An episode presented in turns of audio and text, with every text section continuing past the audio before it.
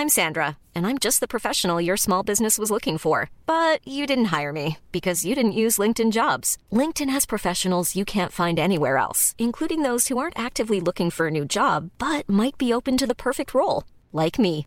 In a given month, over 70% of LinkedIn users don't visit other leading job sites. So if you're not looking on LinkedIn, you'll miss out on great candidates like Sandra. Start hiring professionals like a professional. Post your free job on linkedin.com/people today.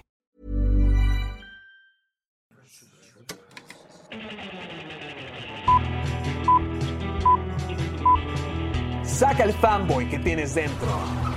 No tengas miedo de enojarte. Esto es el Club de los Amargados.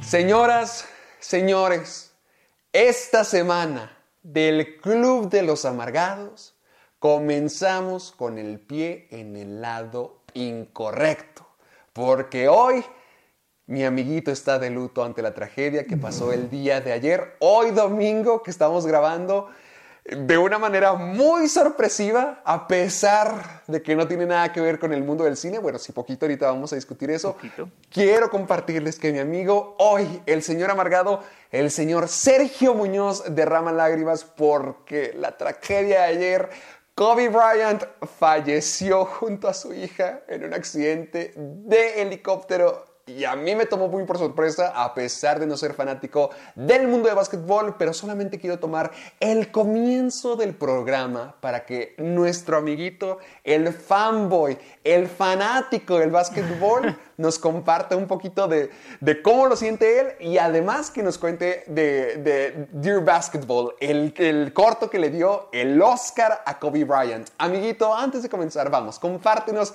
qué sentiste tú, ya que tú eres muy fanático del mundo de básquetbol. Escúchenlo, escúchenlo. Es una persona dolida con un corazón roto. La verdad, güey, sí estoy súper triste. La neta, ¿Si eres muy fanático? sí, güey. Güey, yo crecí viéndolo. Yo crecí viendo a Kobe jugar, güey. Y, o sea, yo, o sea, yo, iba en el- yo venía en el camión de regreso del paso y vi la noticia y en serio yo no lo, no lo podía creer. O sea, yo, que- yo quería pensar que era una broma, pero Es que era se vio muy raro, salió de la un- nada. sí, era una noticia, y era una noticia de Variety. Dije, no, o sea, esos güeyes no pueden estarme, no pueden, no pueden sacar algo así, que alguien murió, o sea, Kobe Bryant. Y, y, o sea, para mí era de que no mames, no es cierto, no es cierto, yo no lo, yo no lo puedo creer. Y más porque ayer, ayer, ay- bueno, antier, para los que están escuchando el lunes, el sábado, eh, LeBron James, uno de los jugadores de la NBA, superó a Kobe Bryant como uno de los Oh. ma- mayores anotadores en la historia de la NBA. Y Kobe lo felicitó en Twitter, ese fue el último tweet de Kobe. Ah, no me- ¡Ay, no ah, friegues! sí, es- ¡Qué dramático es- está este es que- horrible. para la gente que nos escucha se estarán preguntando por qué estoy hablando de esto. Será muy raro, pero me acuerdo mucho que hace dos años Sergio le tocó ir a ver a, ir a una función donde pasaron todos los cortos que tuvieron los Oscars. Y yo me acuerdo que te dije, ¿cuál crees que vaya a ganar? Y sí, y según yo recuerdo, me dijiste que el corto de Kobe Bryant sí estaba demasiado bueno, que estaba muy, Sí, no, muy yo, bueno. yo de hecho, yo de hecho el, el corto de Kobe Bryant, el de Dear Basketball, ya lo había visto antes de esa vez, porque el, el corto se estrenó en un partido de básquet cuando jugaron los Lakers, no me acuerdo contra quién, Uh, y esa noche yo, yo, yo vi el juego porque quería ver el corto. O sea, y yo lloré, yo lloré porque pues yo jugué básquet por 12 años, entonces yo crecí jugando y viendo a todos estos jugadores. Y de hecho, es gracioso porque cuando yo, no sé, no, ¿recuerdas? Yo, yo conocí a Josh Safdie, uno de los directores Ah, de Uncut Gems, ¡Ah, en sí, York. cierto! Y, y yo le dije, y yo le pregunté, ¿tú eres fan de los Celtics? Y me dijo que no, que claro que no, que él era fan de los Knicks. Y le dije, ah, ok, es que le dije, yo soy un fan de los Lakers. Yo crecí viendo a Kobe. Yo le dije así, yo crecí viendo a Kobe. O sea, Kobe, el equipo de Kobe el 2008, 9 y 10 Ajá. era mi- es mi equipo de por vida. O sea, yo crecí Fuck. y yo gritaba por ellos y, y por eso para mí es algo muy fuerte. Y, y también esta semana falleció Terry Jones, que es uno de los de los Monty Python. ¡Ay, sí, Pero es cierto! No, y se te están muriendo todos tus héroes. Ah, sí, pero él ya te- ella, ella tenía demencia.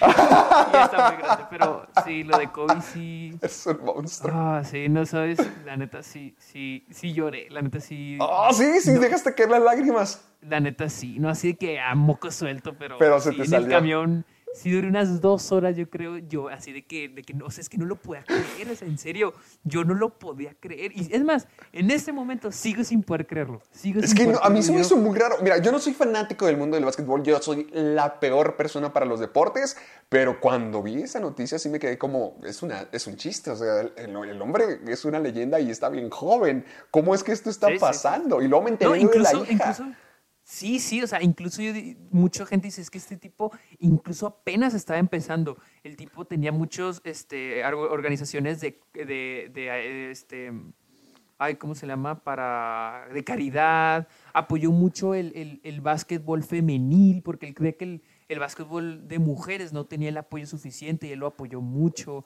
Ha apoyado también en otros deportes, en fútbol, soccer, en, muchos, o sea, en muchos lados. Él apoyó mucho. O sea, como que él cuando se retiró de la NBA dijo, ok, ahora sí voy a empezar Aprovechar a todo lo hacer que he cultivado. Cosas, ajá, y hacer cosas que quisiera hacer y que el, el básquetbol, o al menos la NBA no me dejó hacer. Y ahora quiero hacer, por ejemplo, el cortometraje. Por- que por- le dio el, corto lo escribió él, ¿verdad? Sí, sí, él lo, él lo escribió y O él sea, lo dirigió su junto con el, el- corto se llevó el Oscar, Sí. no manches. Lo dirigió junto con el, el director de la, de la Sirenita y la composición le hizo John Williams. y le dio un Oscar. O sea, Hijo, el ganador del Oscar, Kobe Bryant. No, pues yo sé que para mucha gente se va a quedar de que, ¿por qué están hablando de eso? Pero quería tomar la oportunidad porque Sergio, yo sé que es un enorme fanático del mundo del básquetbol. Yo sabía que le gustaba mucho Kobe Bryant y además me acuerdo de lo que me habías dicho de Dear Basketball. Así que antes de comenzar con todo este programa, queridos amigos, que es el Club de los Amargados, queríamos tomarnos unos minutitos para discutir la situación y mandar nuestras condolencias personales. sí, sí. Ay, qué triste. Pero bueno. Ya, comencemos tiene que con esto. continuar Va. y tenemos que comenzar. Es hora, queridos amigos, pónganse amargados, suban los pies, apriétense los pantalones o cualquier cosa que los haga enojar, porque es momento de comenzar con otro programa más de nuestro bello programa que se llama El Club de los Amargados. Y, querido Así amigo, tú dirías, Sergio, que cuando se habla de cine deberíamos hacerlo tranquilo, con educación, con clase. Exactamente. No. Para nada. Para gente nada. amargada que nos escucha, este es el Club de los Amargados porque cuando se habla de cine se tiene que hacer en modo de pelea, gritándolo con nuestros mejores amigos. Y es por eso que estamos Sí. aquí, un espacio donde semanalmente podemos compartir todo lo que es el mundo del cine, las noticias, los acontecimientos, las películas de la semana y algunos cuantos temas especiales que más adelante se los vamos a compartir. Pero para eso está el Club de los Amargados. Si tú quieres a alguien con quien hablar del mundo del cine y hacerlo a grito, con pasión, siendo el fanático que eres, este es el lugar correcto. Y me gustaría mucho presentarles a la leyenda del básquetbol, el mítico de Nueva York, el trabajador, el, el desempleado de ¿El Disney. trabajador? El, de- el desempleado de ok, Disney. gracias. el señor Sergio Eduardo Muñoz Esquer. Wow, todo mi nombre completo. ¿eh? Róbenle la identidad, empiecen a firmar con su nombre. Oh, Dios. Sí, aquí con ustedes, el youtuber favorito de toda Latinoamérica. Ay, al fin. El hijo de Elizabeth Winstead y Margot Robbie. No soy su hijo, soy su amante. A su amante, amante de las dos, porque las Tal dos. vez. Exacto. Héctor Portillo. Gracias, gracias señores. Es un placer. Al fin me introdujeron con cosas positivas. Ya no soy el niño faro, a pesar El niño faro. de que ya de que ya vi la la película como cuatro veces. cuarto vez. Cuatro veces y la volvería a ver, ¿sabes? La volvería a ver. ¿Ves? No pasa nada, no pasa nada. El mundo sigue siendo igual, ¿ves? ¿Qué pasa? No pasa nada si las ves cuatro, cinco, seis veces. Ay, hasta yo me sentí un poco sucio porque me sentí como tú y dije, no, chin, estoy desperdiciando mi vida, me estoy convirtiendo, hacer tanto club de los amargados me está afectando. pegando. Sí, no, ¿ves? no pasa nada. No, de hecho está, está muy, muy, muy buena. Amo el faro y la vería una quinta vez. Así que prepárense para que escucharme hablar del faro. Yo, también- en- yo vería, yo vería un Catchem 5, 6, 7 veces. Ay, cuando se estrene en Netflix, estoy seguro que lo primero que hagas cuando vengas aquí a México te vas a poner a verla. Ay, obvio, obvio. De hecho, ya, ya quiero comprar mi copia en Blu-ray cuando salga en marzo. Va a salir el 10 de marzo en Blu-ray. So- ¡Ay, ay! Hasta te sabes la Estoy fecha. Ay, solo les quiero Claro. recordar. Sergio se puso. eh, ¿Cómo era? Cuenta oficial de. de No, cuenta fan account. Fan, Fan, fan account James fan de account. Uncle James. Y luego también I Love You King, que le fue a tuitear a Adam Sandler, Sergio. I love you, baby. Está muy bueno, ¿eh? Pero excelente. Queridos amigos, les damos la bienvenida a nuestro, ¿qué? ¿21 episodio? No, 23. 23, chin, ya me perdí en este mundo. Bueno, cuando disfrutas las cosas, el tiempo pasa volando. Y No, queremos... sí me acuerdo cuando, todavía me acuerdo cuando íbamos en el sexto y toda- ni, ya ni nos acordamos. A mí me sorprende que no nos hayan cancelado todavía. Supongo. De hecho, eh, vi que compartiste nuestras estadísticas y al parecer el programa está siendo más visto que nunca. Así es. De hecho, creo que ya, hemos- ya estamos entrando al top de México. ¿eh? No estamos friegues. Sí, ¿Y por creo que qué estamos todavía como- no nos pagan? ¿Por qué no está? ¿Por qué no, No está- sé, a ver, patrocinadores, patrocinadores. Jumex, Jumex, eh, Subway. A mí nunca me, de hecho ninguno de los dos nunca me patrocinaron, pero Ya es sé, eso otra historia. pero amigos, les queríamos dar muchísimas gracias por estar con nosotros nuevamente esta semana. Creemos que sí les está gustando el programa, les agradecemos muchísimo porque sea así, porque así es como tiene que ser el cine, con amigos, con gente que discutirlo y además me gusta muchísimo que la gente ya es como que, no, no, no, no, no, yo soy Team Sergio, no, no, no, no, no, yo soy Team Héctor. Me gusta que se puedan identificar con Sí, nosotros. sí, sí. Y de eso se trata, que se unan a la discusión y nosotros vamos a fungir como las voces de ustedes. Así que, como siempre, les queremos recordar que pueden escuchar el Club de los Amargados principalmente en Spotify, pero también si quieren escucharnos en iBox o en iTunes, nos pueden escuchar. Y adivinen qué, nos pueden descargar, ya sea que estén haciendo la limpieza de su casa, estén en el gimnasio y ahorita que ya el semestre, la escuela ya también va a comenzar para mí, si van en camión, si van en metro, si están en la escuela y no le quieren poner atención al barrigón de su profesor, por favor, pongan el Al barrigón de su profesor. Así es. Pongan el Club de los Amargados donde quiera que vayan. Nos pueden descargar en cualquiera de las plataformas para que siempre mi amiguito, el señor de King Sergio y yo podamos estar con ustedes en cualquier momento posible. Además, ¿dónde pueden escuchar todos los episodios, amiguito?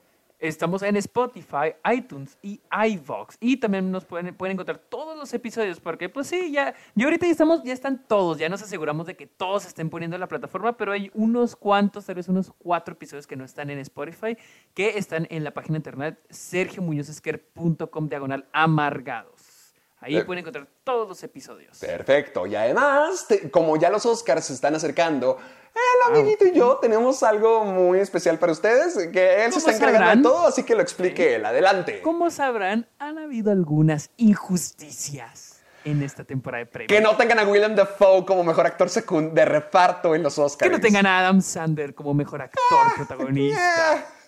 Ah, cuando lo veas vas a decir, cuando te lo veas creas. vas a decir, no mames. Sí, estoy muy Mira, emocionado. Se y- estrena el 31, ¿verdad?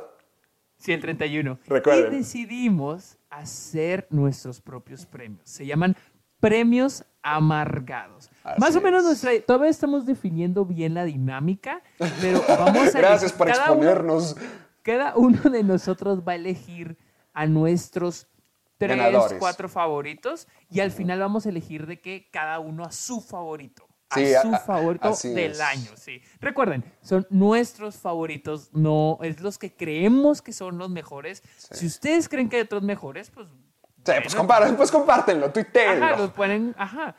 Pero decidimos crear una, una nominación llamada la película de los amargados, en la cual todos ustedes van a poder votar. Así va a funcionar. Yo voy a poner un link en Twitter, en mi cuenta en Twitter, Yo también. con, que los va a dirigir a SurveyMonkey, a una encuesta. La encuesta va a tener 20 películas, las cuales Héctor y yo... por nosotros. Exactamente, Héctor y yo decidimos poner estas 20 películas de acuerdo al pues lo mejor, lo más premiado. Sí, así. lo que más nos Solo- gustó a nosotros personalmente y lo que creemos que debería estar en una competencia para, hey, mejor película. Exacto. Omitimos una que es por- eh, omitimos yo- omitimos algunas como The Farewell Oh, A que me Life, dolió omitirla. a mí también me dolió, pero las omitimos porque no tuvieron o no han tenido lanzamiento en México. Por ejemplo, a Hidden Life sé que sale hasta marzo. Que la Entonces, fregada. No. Hijo.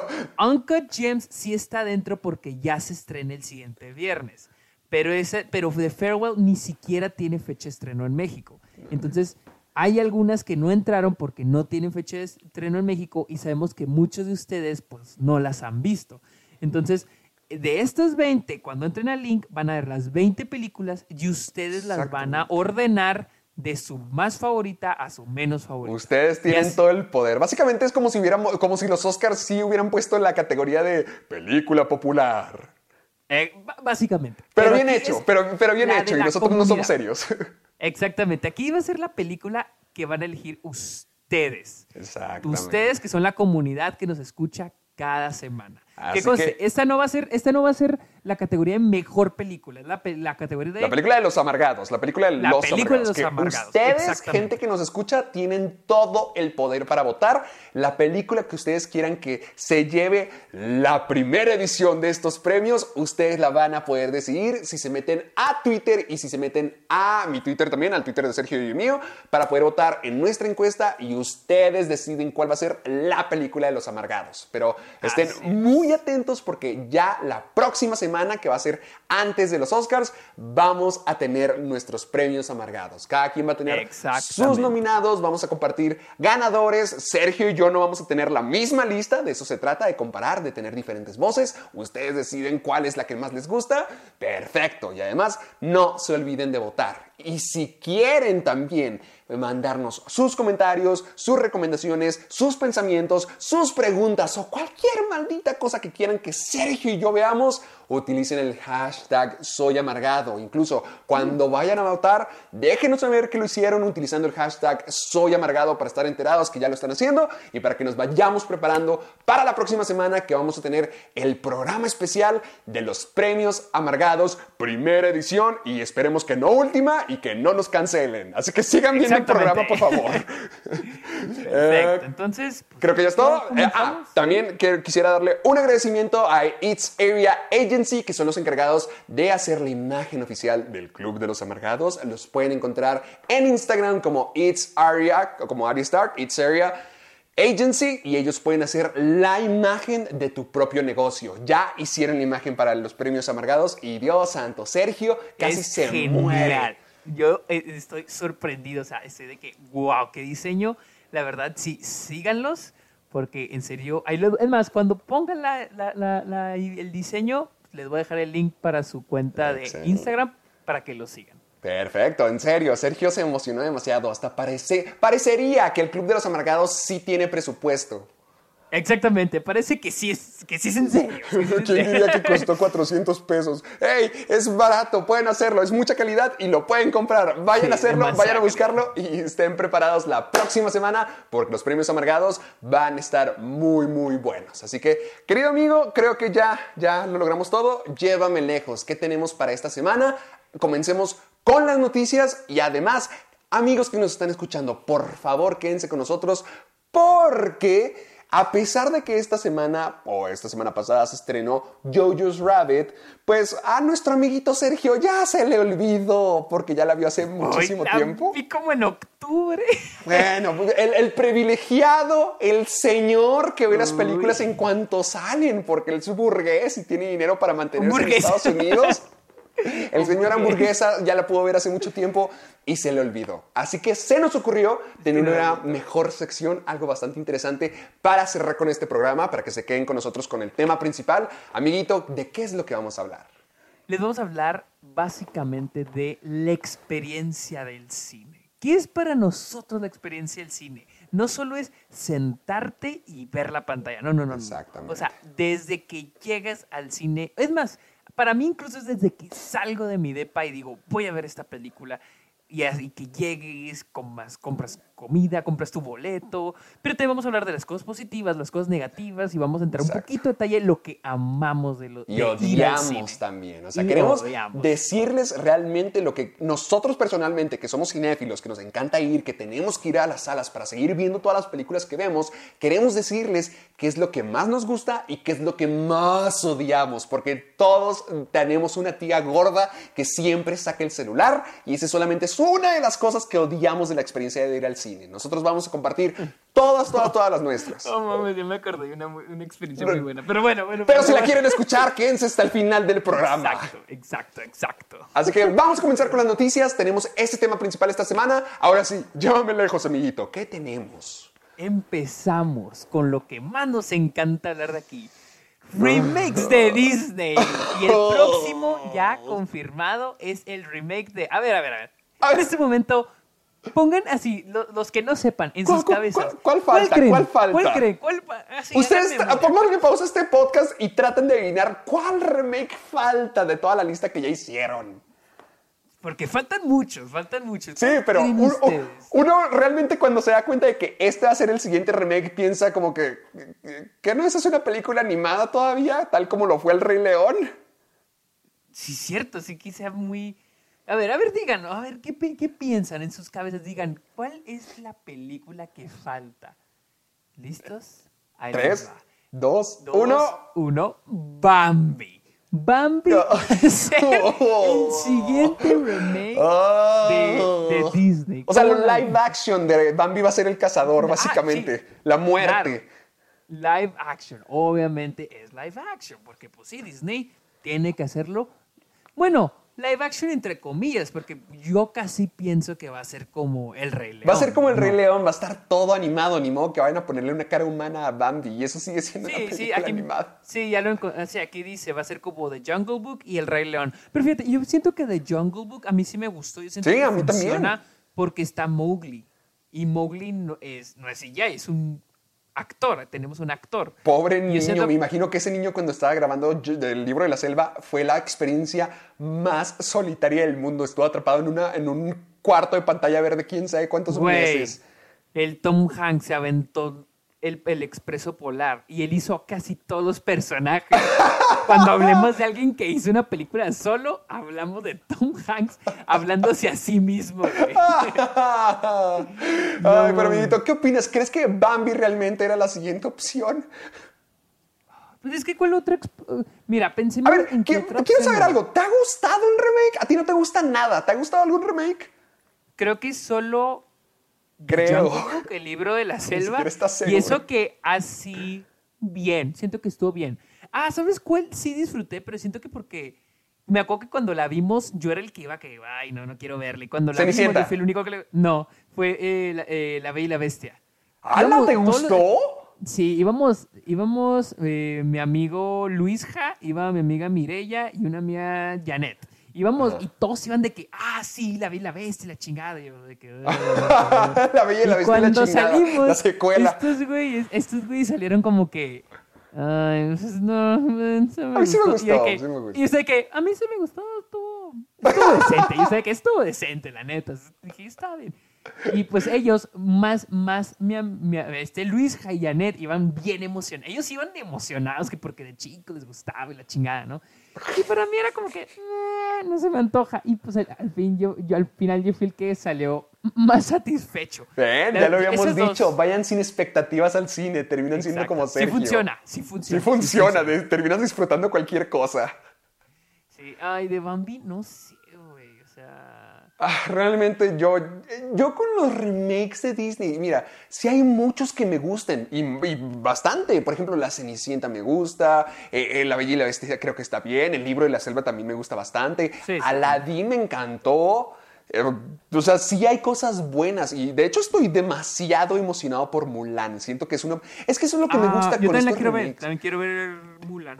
Exacto, o sea, con los remakes yo siento que hay una oportunidad para volver a contar estas historias y mejorarlas, porque a pesar de que son clásicos, siento que siempre pueden llevarlo incluso más lejos. Por ejemplo, Mulan está dejando casi todo al lado para hacer una nueva historia que respeta más la cultura asiática y francamente, va, hagan su propia película. Aquí yo ya tengo la animada, yo ya vi esa historia, yo no quiero volver a ver a mucho. Yo en un comienzo creía que sí, y créeme, me va a doler con todo el maldito corazón no escuchar hombres de acción pero me emociona porque va a ser totalmente lo contrario del Rey León. O sea, van a ser otra película. Con Bambi, es como, ¿por qué? De todas las películas live action que podrían hacer, hasta algo como Tarzán o El Jorobado de Notre Dame, que yo sé que mucha gente van a decir como que, no, no las toquen. Yo siento que eventualmente van a tocar todas las películas de Disney y hacerles remake live action. Pero ¿por qué Bambi? ¿Por qué? Sí, no. Yo siento que. Ah, es que también no, lo han hecho, no han hecho un buen. Ah, es que siento que los live actions. Sí, no, no han tenido éxito tanto. No, no, no, no, es que lo que me refiero es que los live actions deberían ser, pero es que tampoco han hecho un gran trabajo con esos. Enfocarse más con los que son más humanos, que se traten más de humanos, como Mulan, por ejemplo, que con los de animales. Pero, por ejemplo, de Jungle Book, que son más animales y un humano, sí funcionó. The Lion King, no. No. Pero también si hablamos de películas con puros humanos, por ejemplo, Dumbo es contraria a The Jungle Book. Dumbo son puros humanos y un animal. The Jungle Book, perdón, Dumbo, sí, Dumbo. Y The Jungle Book son puros, puros animales y un humano. Y una sí funciona y otra no. Entonces, ay, no sé, o sea, simplemente porque siempre siento que lo hacen bien en algunas, siento que lo hacen mal en otras. Es que sí, o sea, es como una que rusa. Es que no, exactamente. Mira, a mí no se me antoja para nada Bambi. Honestamente, ni siquiera soy tan fanático de la película original. Por eso es como que no me emociona. No, ni yo, ni yo. Ajá, yo siento que sí, ya después de todos los remakes que han hecho, hasta incluso que no acaban de sacar La Dama y el Vagabundo, no causó impacto alguno. Era uno de los puntos de venta de Disney Plus y no causó ningún impacto. Y de hecho yo escuché que le fue mal, pero muy mal en crítica. Entonces, ¿cuál es el punto de transmitir luego de que los animales vuelvan a ser eh, live action? Si van a seguir siendo animación y van a conseguir actores que, les den voz. Y el problema es que ya ahorita ya se están ya se gastaron sus clásicos clásicos, ah, sus clásicos más populares, por, como quien dicen. Dumbo, este, Aladín, güey, El Rey León, güey, Cenicienta, y viene Mulan, güey, se están gastando ya todos y, se están gastando, por ejemplo, Dumbo es una muy popular, eh. mala. Este, el Rey León, no mames, el Rey León es un clásico, mala. Entonces, se eh, están ya, ya nomás les quedan como que las películas de sobra. Es que yo siento que con los remakes deberían de hacer algo totalmente diferente, o sea, un remake como debería de ser. Por ejemplo, yo te voy a decir, yo sí estoy emocionado por la Cruella de Emma Stone. Yo sí estoy emocionado por ver esa versión de la película. Ah, que la fregada, pues eh, sale tu amigo, el Richard Jewell. ah, sí, sí. Es, es alguno de los dos, Gaspar o el otro, que no me iba a decir Gaspar o Noé. Sí, es cierto, sí, es cierto, me acordé. Por ejemplo, de esa película me emociona mucho porque vamos a ver la historia de Cruella. Eh, podría resultar como maléfica, otro remake live action más, pero yo le tengo confianza. O sea, es así. Sí, Maléfica será lo que sea, pero cuando los remakes, y también Dumbo será lo que sea, pero cuando los remakes intentan hacer algo diferente, intentan expandir, intentan mejorar, intentan ser otra cosa, adelante, se me hace una buena idea. Por eso, Cruella, yo estoy emocionado por verla, y sobre todo porque está Emma Stone. Pero Bambi va a seguir siendo una película animada, no más más HD. Va a ser, en lugar de estar en, 2D, va a ser un juego de PlayStation 4. Exacto. Así que, nada, que si me lo preguntas a mí, Bambi mm, eh, no se me hace la mejor jugada. Sí, pero para lo, pero bueno la siguiente noticia, para los que no recuerden, también hay otro remake que se tiene planeado, que es el de Pinocho. Y ya Pinocho tiene director, va a ser Robert Zemeckis. Ojo, eh, que no se, que no se confunda. no es la de Guillermo del Toro. No es la de Guillermo del Toro. Acuérdense, Guillermo del Toro va, va a desarrollar, ya está desarrollando su versión de Pinocho. Disney pues su versión va a ser técnicamente el remake que ellos tienen. Eh. Y va a ser dirigido por Robert Zemeckis. Robert Zemeckis, como sabrán, es el director de. Es el director menos apreciado del mundo.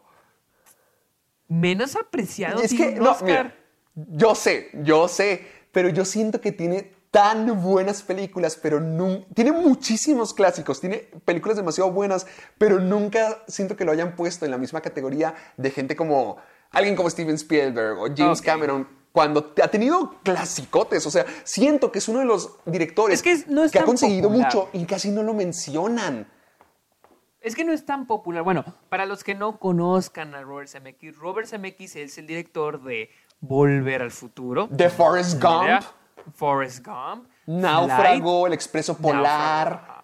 Exacto. Roger Rabbit, o sea, son clasicotes, son películas que definieron el cine y siento que la gente no lo valora de esa manera, o sea, sí es un excelente director y sí tiene reconocimiento, pero nunca lo han puesto en la misma categoría que siento que, que otra gente. Y a mí Robert Zemeckis por eso me gusta mucho. Se me hace un increíble director. Y si va a ser eh, Pinocho, pues bueno, al menos tiene un buen talento en manos. O sea, no estoy emocionado para nada. Yo prefiero ver la versión de Guillermo del Toro, pero Zemeckis me encanta. Es que, aquí, es que aquí el problema es que desgraciadamente va a trabajar para Disney. Y, yo siento que... ¿Que no tú también lo hacías? LOL. no, o sea, no, pero mi punto Adivinen quién no va a volver a ser invitado este verano. Adivinen quién no va a volver a trabajar con Disney. Desempleado. Ah, es que, o sea, no, el problema es que trabaja para Disney, güey. O sea, y, y, ve, Disney al final es quien controla la película. Es lo que, es lo que dije la otra vez cuando el, el director de Thor renunció, ya no va a ser, ya no sé, va a ser el director de la nueva de Thor yo lo puse en Twitter. Estas sí son las películas para Disney. O sea, los directores son reemplazables. O sea, los, directores son uno, un elemento más de la película. Es que sí, siento que si trabajas para Disney, sí se convierte en algo así. O sea, tienes que exacto, seguir su plan. Ya no tienes la libertad creativa que si no te cambia. se tiene. Exacto. porque, porque, por ejemplo, si Robert Zemeckis se pelea con Disney, quitan a Robert Zemeckis y traen a otro, cualquier no problema. Ahora, ahora, por ejemplo, sin Martin Scorsese no hay The Irishman. Sin Quentin Tarantino, no hay Pulp Fiction. Ah, no hay Once Upon a Time in Hollywood. No hay Django. Sin, Robert Eggers, no hay El Faro. No hay The Lighthouse, exactamente. ¿Y por qué? Porque gracias a estos directores, sus películas existen. Gracias a eh, guionistas, las películas existen. No Porque les dan su toque, les dan su propio sabor y es lo que los termina siendo especial. Por eso algo como lo de Guillermo del Toro suena súper padre. Por ejemplo, cuando, cuando se filtró el, el guion de, de, de, Hateful Eight, si, si Tarantino hubiera querido, no se hace la película. No era como que, ay, ya me voy a salir de la película, pero la va a hacer otro. Claro que no, ni en sueños. Es su película y es lo que lo hace tan especial. Exactamente. Y en estos casos es la película de Disney, un producto. Es un producto nada más. Por ejemplo, déjame pongo este ejemplo, lo que me preocupa a mí y lo que yo he sentido. A mí me encanta Disney. Yo sí me considero chico Disney y me encanta y me fascina. Chico Disney. Uh. Así es, uh, es mi nuevo título. Pero me gusta mucho, chico Disney, pero me gusta muchísimo. La cosa es que sí siento que con todo lo que han estado sacando últimamente, sí se ha convertido más en una, en como en la corporación que tenemos que estar sacando esto porque a la gente le gusta. Te voy a poner el ejemplo, sobre todo con lo que tenemos de Disney Plus en Disney Plus íbamos a tener el revival de, eh, Lizzie McGuire. Íbamos a tener el regreso de Lizzie McGuire con la creadora original. La cosa es que la creadora original de Lizzie McGuire dejó su, su revival de la serie porque tenía muchas diferencias creativas. O sea, llegó a tal punto donde ella misma dijo, ¿sabes qué? Este no es el show que yo quiero hacer, mejor me voy. O sea, no tienen esa libertad creativa que antes se tenía. Ni siquiera la misma creadora que regresó para hacer la secuela del programa, ni siquiera ella tenía la misma, el mismo control de antes. Entonces con esto también es como, sí, qué padre que sea Robert Zemeckis, pero al mismo tiempo... Ah, ya, ya hay como la fórmula, ya está el estándar y, no, y siento que eso es lo que evita que lleguen al máximo potencial de lo que estas películas pueden ser. Por eso lo de Guillermo del Toro va a ser el Pinocho de Guillermo del Toro. Esto no va a ser el Pinocho de Robert Zemeckis, el mágico creador de Roger Rabbit, a pesar de que eso también es Disney, va a ser el Pinocho otra vez de Disney. Y bueno, o sea, bien podría ser algo súper genial o bien podría ser algo súper malo, pero no me emociona tanto y no, no, no sé, o sea, No, tiene ese enganche. ¿Sí? Vaya. Pero, pero bueno, Bueno, pues, suerte, Robert. Zemeckis. Yo, yo Pero no tengo confianza a este hombre, tan siquiera. Tú sí, bueno, o sea, sí, o sea, es que es buen director, es buen director. Y siento que sí es como que su tipo de película. Pero para mí, Disney siempre va a ser un problema para los directores. Siempre va a ser un problema. Siempre va a ser un estorbo. Y más cuando se trata de los remakes, porque no hay alguien que esté a cargo de los remakes. Como en Star Wars, no hay un orden, no hay una organización como le- lo hay en Marvel. En Sí, en, Marvel en Star sí Wars tienen a Kathleen Kennedy. Pero no está haciendo un buen trabajo. Eso sí. En Marvel. O sea, pon- mira, piénsalo, piénsalo de esta manera. A ver. Los remakes de Disney no hay nadie a cargo. Van cada quien para su rumbo. Tal vez hay alguien a cargo, pero no está haciendo un buen trabajo. En Lucasfilm está Kathleen Kennedy y no está haciendo un buen trabajo. No. Las buenas películas de Star Wars han salido. Yo siento que han sido pura chiripa, han sido pura suerte. Ajá. Las, las, por ejemplo, Rogue One. Siento que fue suerte que saliera bien. Y luego tenemos Marvel, Que que tenemos a, tiene tu, una a tu muy- amigo, el Kevin Feige, que tiene su, contacto en tu celular, ¿verdad? No, ya no. ya, no trabajo no. para Disney. Ya nunca lo vas a volver a tener, ya no te van a invitar a trabajar a Disney. No, sí, de hecho sí. Miren, oh, miren la- la hipocresía de Sergio, el sujeto ahí les roba el dinero, pero bien que, no, Disney es una corporación que te quita el alma, pero ahí va, a que le quiten el alma al señor. no, no, ya les voy a quitar el alma a ustedes porque va a ser empleado. ¡Ah, sí es cierto! Y luego, y luego tenemos a Kevin Feige, que él sí siento que trae una buena organización.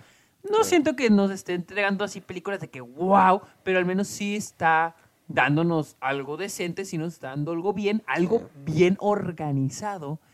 Entonces, ahí, ahí, para, ahí pueden comparar. No tienen que irse a otros lados. Ahí mismo en Disney, Marvel, Star Wars y los remakes de Disney. Ahí nomás los pueden comparar. Perfecto. Y perfecto. hablando de Guillermo Hablando de- Toro, señorón. Ya comenzó el rodaje de Nightmare Alley, la nueva película de Se me Guillermo del Toro. hizo súper genial, que, bueno, súper tierno. No sé si fue, creo que fue ayer que Guillermo del Toro tuiteó como que, no, pues ya empecé a grabar, así que no voy a estar en Twitter durante Ah, un sí, buen fue tiempo. hoy, se fue despidió hoy. De todos. hecho, sí Ah, decir.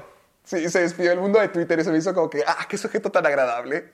Así es, sí. Y pues la película es un thriller dramático, va a ser interpretado, va a ser eh, protagonizado por Bradley Cooper, Rooney Mara. Uy, yo no sabía tener eso, pensé que no había información Sí. para nada. A ver, dime todo lo que sepas, porque yo no sé nada de Nightmare Alley.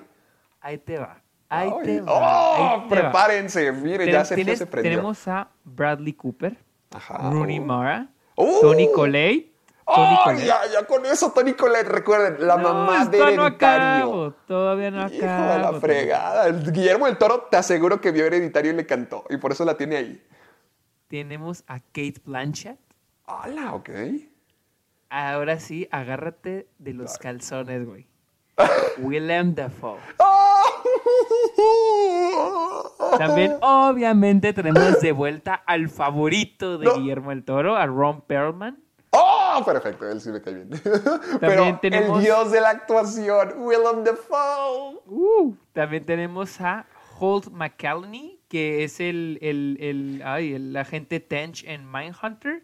Ah, pues sí. También tenemos, va a volver eh, Richard Jenkins. Digo volver porque Ah. apareció en The Shape of Water. Ellos son los que están es confirmados para la película. ¡Qué pex! ¡Qué súper elencazo! A mí personalmente se me hace genial que Tony Collette y Willem Dafoe estén a punto de ser dirigidos por Guillermo del Toro. O sea, mi patrón, mi señorón, el hombre que se tira todos los gases del mundo y está bien, Willem Dafoe va a estar en una película de Guillermo del Toro. Eso se me hace como que lo más perfecto para mí.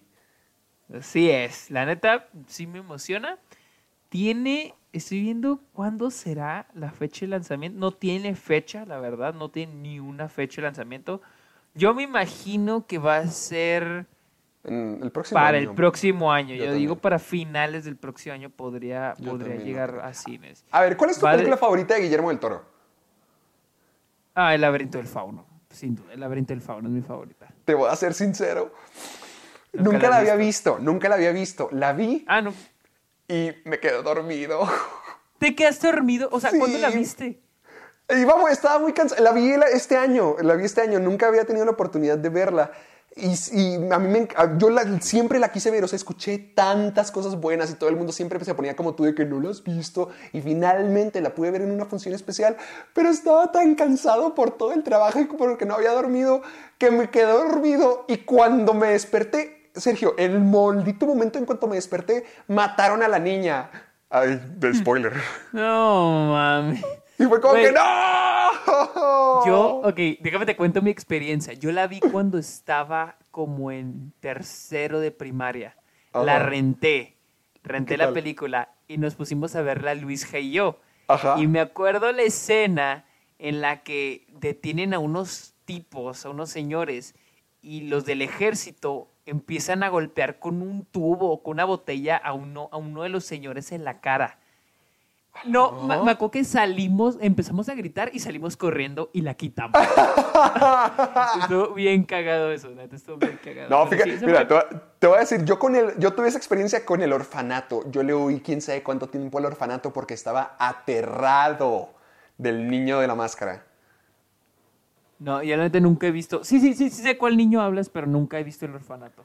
No, créeme, El laberinto del fauno sí es una película que yo sí quiero ver bien. O sea, no me quedé dormido por aburrida. Sí, no, no dormido, no dormido. Despierto, ¿verdad? Bien. ¿Qué? Sí, sí, ah, pues, sí, obviamente. Ah, ok. Sí, así que voy a ver el laberinto del fauno antes de ver Nightmare Alley, pero con todo lo que me dijiste no tenía la menor idea. El elenco luce supremo. Pues sí, la neta, yo espero mucho de esto. Estamos hablando de Guillermo el Toro. Yo pienso que sí va a estrenarse el próximo año, más si es de Guillermo el Toro, que ya es ganador del Oscar. Yo me imagino que quien sea que la va a distribuir, no quién sé si Fox Searchlight, bueno, perdón, Searchlight, porque Fox ya no Searchlight porque. Fox ya no existe, Ya no, programa ya. pasado del Club de los Amargados, continuidad. Tal vez si dicen, ah, pues tiene potencial para los para la temporada de premios, tal vez lo estrenen para octubre, que pueda concordar también con Halloween y que pueda también empezar a dar su, pues, su, como quien dice, su campaña para la temporada de premios.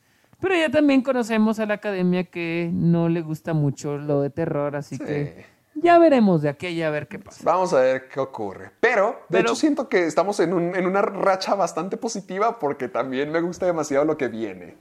Uy, la semana pasada se anunció, Vince Gilligan anunció que AMC renovaba Better Call Saul a una sexta y última, temporada. temporada. Y en un podcast para The Hollywood Reporter, Vince Gilligan predice, él dice que el final de Better Call Saul va a ser mejor que el de Breaking Bad. O sea, este sujeto Ay, quiere güey. hacer lo imposible. Mira, la neta yo nomás conozco un final mejor que el de Breaking Bad. ¿Cuál? A ver. El de Mr. Robot. El de Mr. Robot. Ay, ya Para me lo el- imaginaba. Pero, pero, pero como cosas. serie, como serie, yo sí prefiero Breaking Bad. Por una nada, por una nada. Sí. Por una temporada, por una temporada, de hecho. Entonces, ¿no ¿Hay una temporada de Bad Robot, de Bad Robot, de Mr. Robot que no te guste? hay una temporada de Mr. Robot, todos me gustan, pero la segunda temporada de Mr. Robot creo que está flojita, es muy lenta. Y siento que pudo haberse hecho más cortita. Siento que sí sea lenta, sí. Pero, pero X, bueno. Sí, mira, mi- mira, con, con Breaking Bad y con Better Call Saul te voy a decir esto. Yo sé que Breaking Bad es más icónico, que ha tenido mucho más alcance que Better Call Saul, que es muchísimo más rápido y, en- entre comillas, más emocionante, porque es narcos, carteles, meta, todo eso. Pero sí es de admitir que Better Call Saul ha hecho un excelente, preso- eh, un excelente claro. trabajo en destrozar a Jimmy McGill. O sea, se me Oh, hace... sí, claro. o- de hecho, el nuevo póster de la nueva temporada la es una imagen de, de Saul Good, o bueno, Jimmy McGill, así como que una imagen rota, eh, hecha pedacitos, puesta otra vez eh, en orden, y el único pedacito faltante es el corazón. O sea, A ahí te oh, ya lo vi, visto? ya lo vi, ya lo vi. Está muy bueno, apenas, Es- apenas lo estoy viendo, no lo buenísimo, había visto. Está hermoso, o sea, el único pedacito que le falta es ¿qué, la parte del corazón. ¿Por qué no hay más pósters como este, O güey? sea, se me hace bien creativo porque sí, hemos estado esperando toda la maldita serie a ver esa transformación y cada vez está más Güey, cerca, cada vez está más cerca. Se me Pero, puso la piel chinita con solo ver el póster. No lo había visto, güey.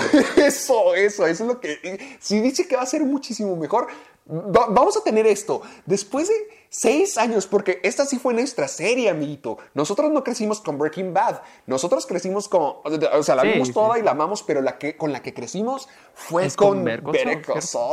Y hemos esperado mucho tiempo para ver qué es lo que lo quebró, qué es lo que lo llevó al otro lado, qué pasó con Kim. Ya supimos qué es lo que le pasó a Chuck, pero va- qué va a pasar con Nacho, qué va a pasar con Kim, qué es lo que va a pasar con Saul Goodman. Eh, y al final de la serie, porque como siempre hemos tenido, cada temporada siempre tenemos el regreso al presente, donde ya Saul Goodman ya no existe. Entonces, ¿qué es lo que le pasó? ¿Qué es lo que va a seguir para él? A mí, sí me, a mí sí me da mucha curiosidad porque para mí es, ok, Vince, ¿en qué te estás basando para decir que va a ser mejor? O sea, a lo mejor que- nomás nos quieren emocionar.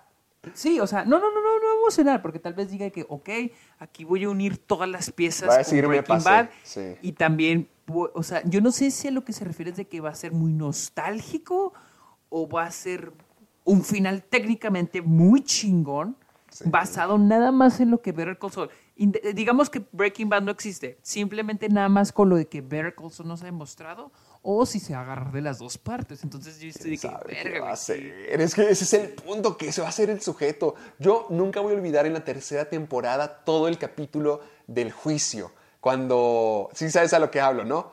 Sí, sí, sí, sí, sí, sé cuál es. Ese episodio solamente es plática, solamente es sacar argumentos de los dos hermanos y se me hace una de las mejores cosas que haya visto de Breaking Bad y Better Call Saul, el camino, todo lo de Breaking Bad, pónganlo ahí, ese episodio que es puro diálogo y pura pelea entre hermanos, se me hizo legendario. Así que si Vince Gilligan está diciendo esto, el sujeto es como que ya va a ser lo imposible. Me- yo siempre viví con el temor de que cancelaran Better Call Saul porque sentía que nunca tuvo el impacto que Breaking Bad y no sabía cómo leer ratings.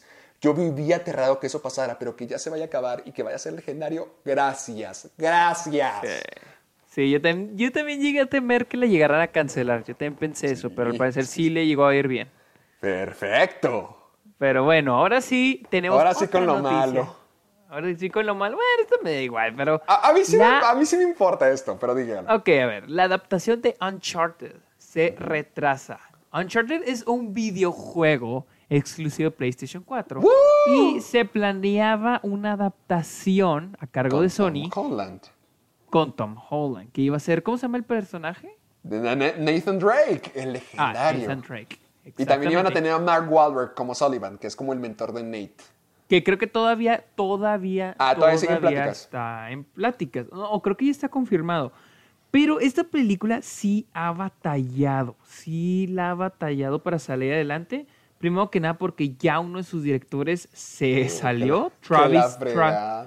Travis Knight, que es el director de Cubo, de Two Strings y Bumblebee. Él ya dejó, pues dejó el proyecto. Creo que ahora tenemos a, a- a Ruben, Ruben Fleischer, el, el- el director de Zombieland y Venom. Él es, es Ah. considerado como, No. está siendo considerado para la, No. para ser director.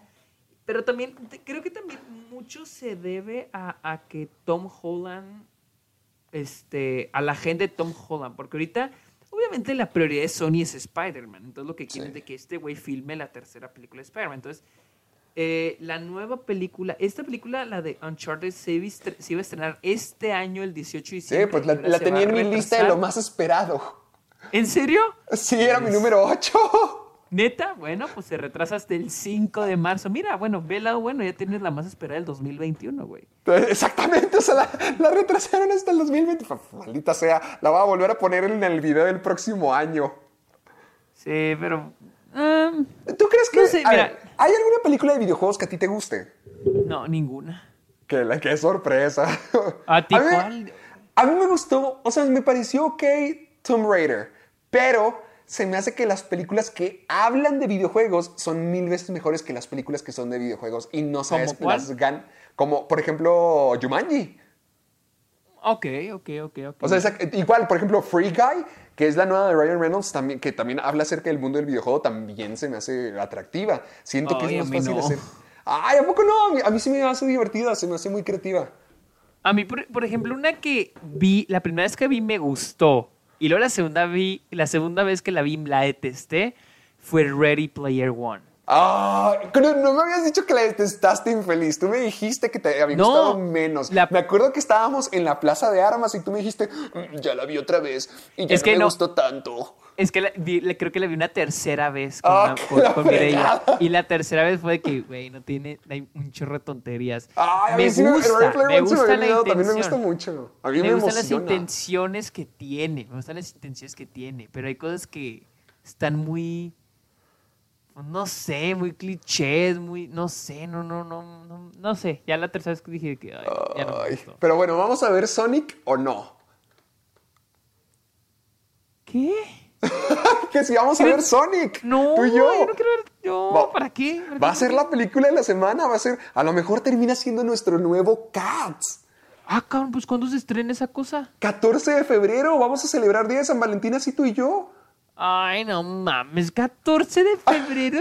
Sí, ya. o sea, en dos semanitas, amigo. Oye, eh, sí, es que me gracioso que todas, esas, que todas esas películas, todas esas películas era de yo de que, uy, falta un chorro. Por ejemplo, Doolittle para mí era de que, uy, falta un no, chorro. esa ya se estrenó. estrena, el- el- ya se estrenó allá y se va a estrenar creo que Acá la ya se, próxima semana sí, por ya sé, acá ya se estrenó, por eso te digo, o sea, para mí era como que, Esa uy, también la vas a ver. Esa también tenemos que hacerle un episodio, al menos. ¿De Doolittle? que- Sí, tenemos que verla. Ay, acuérdate todo lo que dijimos cuando vimos las noticias de Doolittle. Quién sabe cómo la masacramos. Tenemos que hablar de ella. Tienes Pero que que verla. horrible, pero siento que Gente, tuiteenle a Sergio con el hashtag Soy Amargado. Órale, ponte las pilas. Ve a ver Doolittle y Sonic. Vamos Ay, yo, a pensé que, enseñarlas. yo pensé que yo pensé que todo eso era yo pensé que todo eso era el, el hashtag de órale ve a ver Háganlo a ver todo el hashtag. Si no, no vale. Ay, no. Así que ahí está. la- Gracias, Uncharted. Gracias por darnos tanta inspiración. mejor vamos a la siguiente oh, esa sí está triste está un poco deprimente la sí. serie de Obi-Wan está en pausa indifin- eh, Uh, indefinidamente Miren, ni apellidos ni palabras de más de cuatro sílabas puede decir Sergio.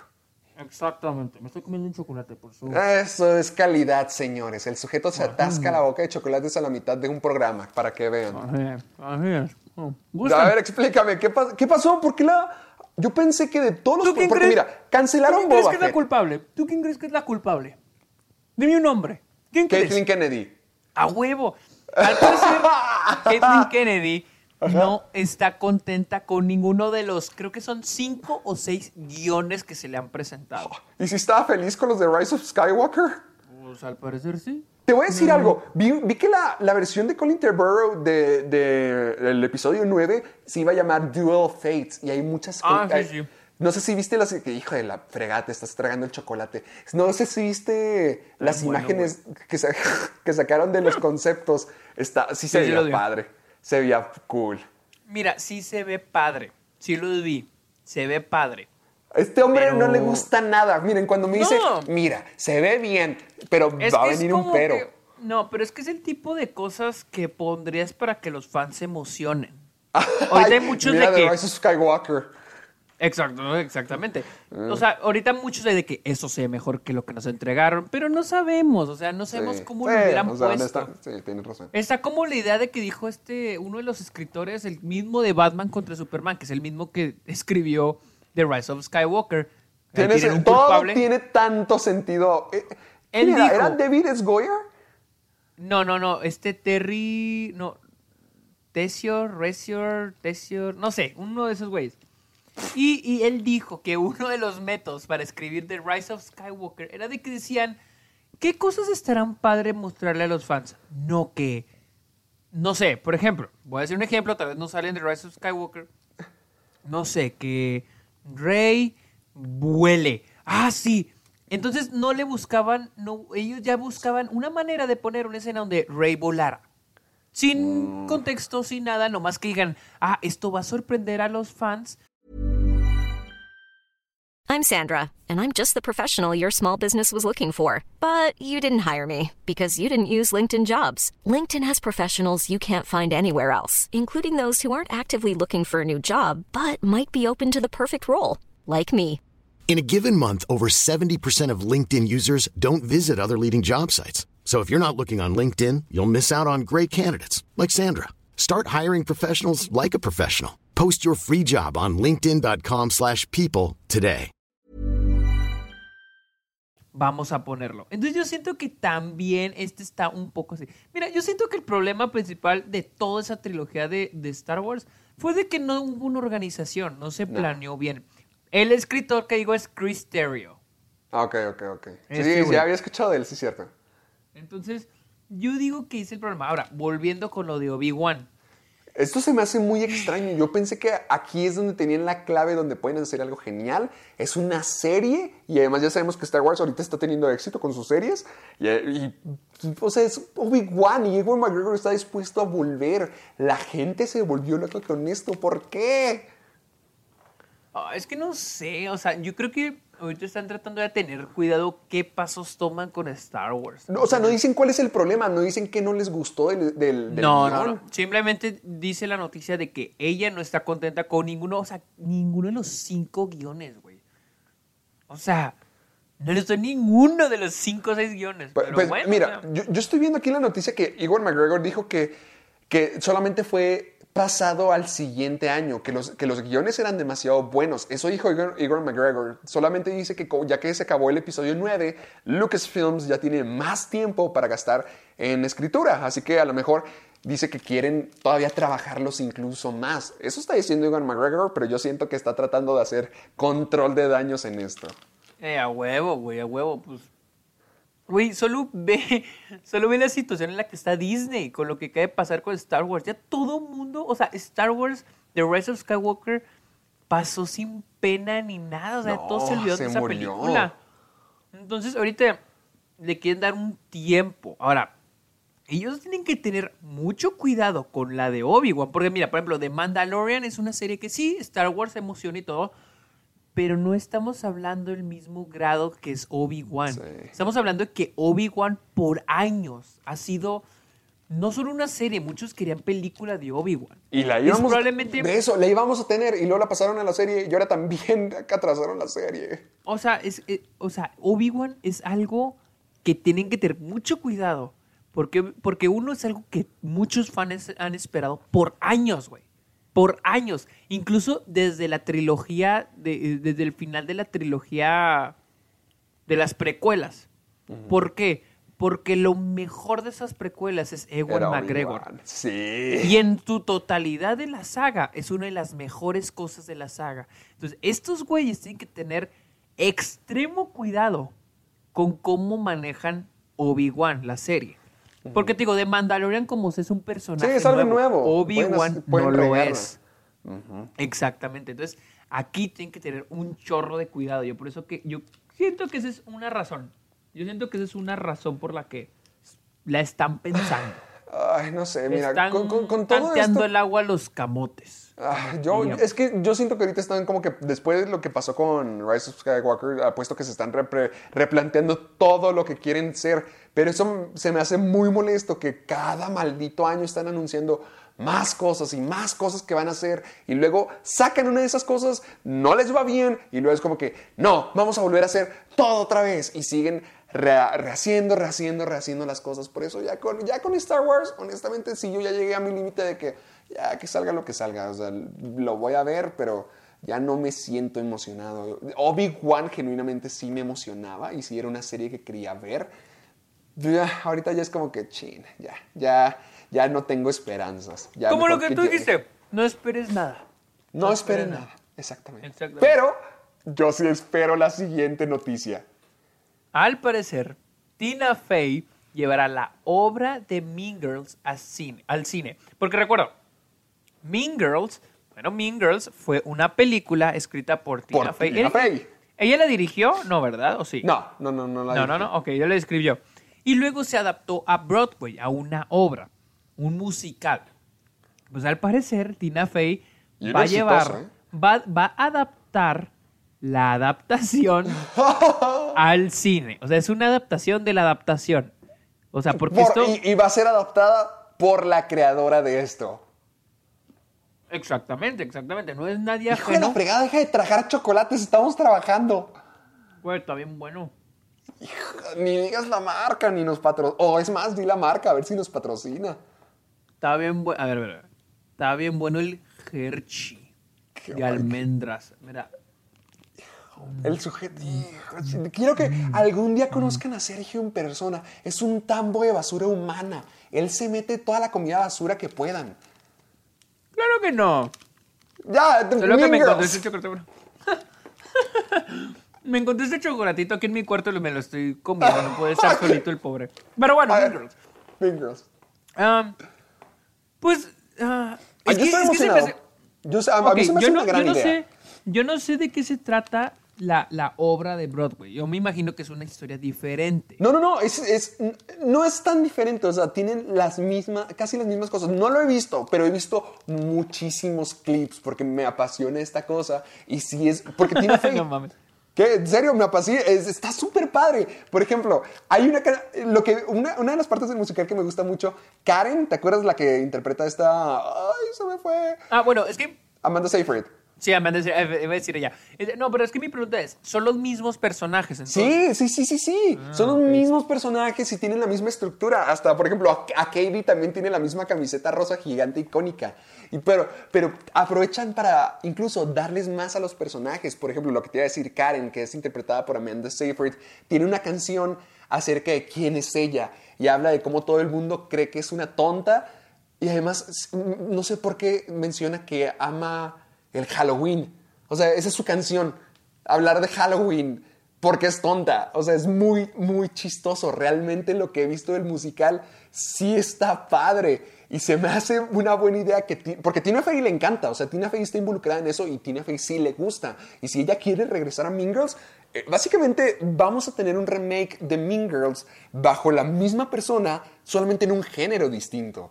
Pero la historia de Mean Girls va a volver y a mí se me hace como... Sí, se- sí me quedé como que holy shit, porque cuando piensas en Mean Girls, para mí es una de las películas de adolescentes más esenciales y Es poderosas de todos los tiempos. por eso yo siento que no. Es que yo no veo un musical. o sea, Velo, es tienes como- que... oh, Te voy a mandar el link de la canción que te digo No, no, no, Karen. no, no, sí está muy O sea, es que en. Broadway, o sea, en Broadway está bien, pero Ah, que no lo veo en Ah, cines. ¿Sientes que porque, el formato de un musical de Mean Girls en la pantalla grande no?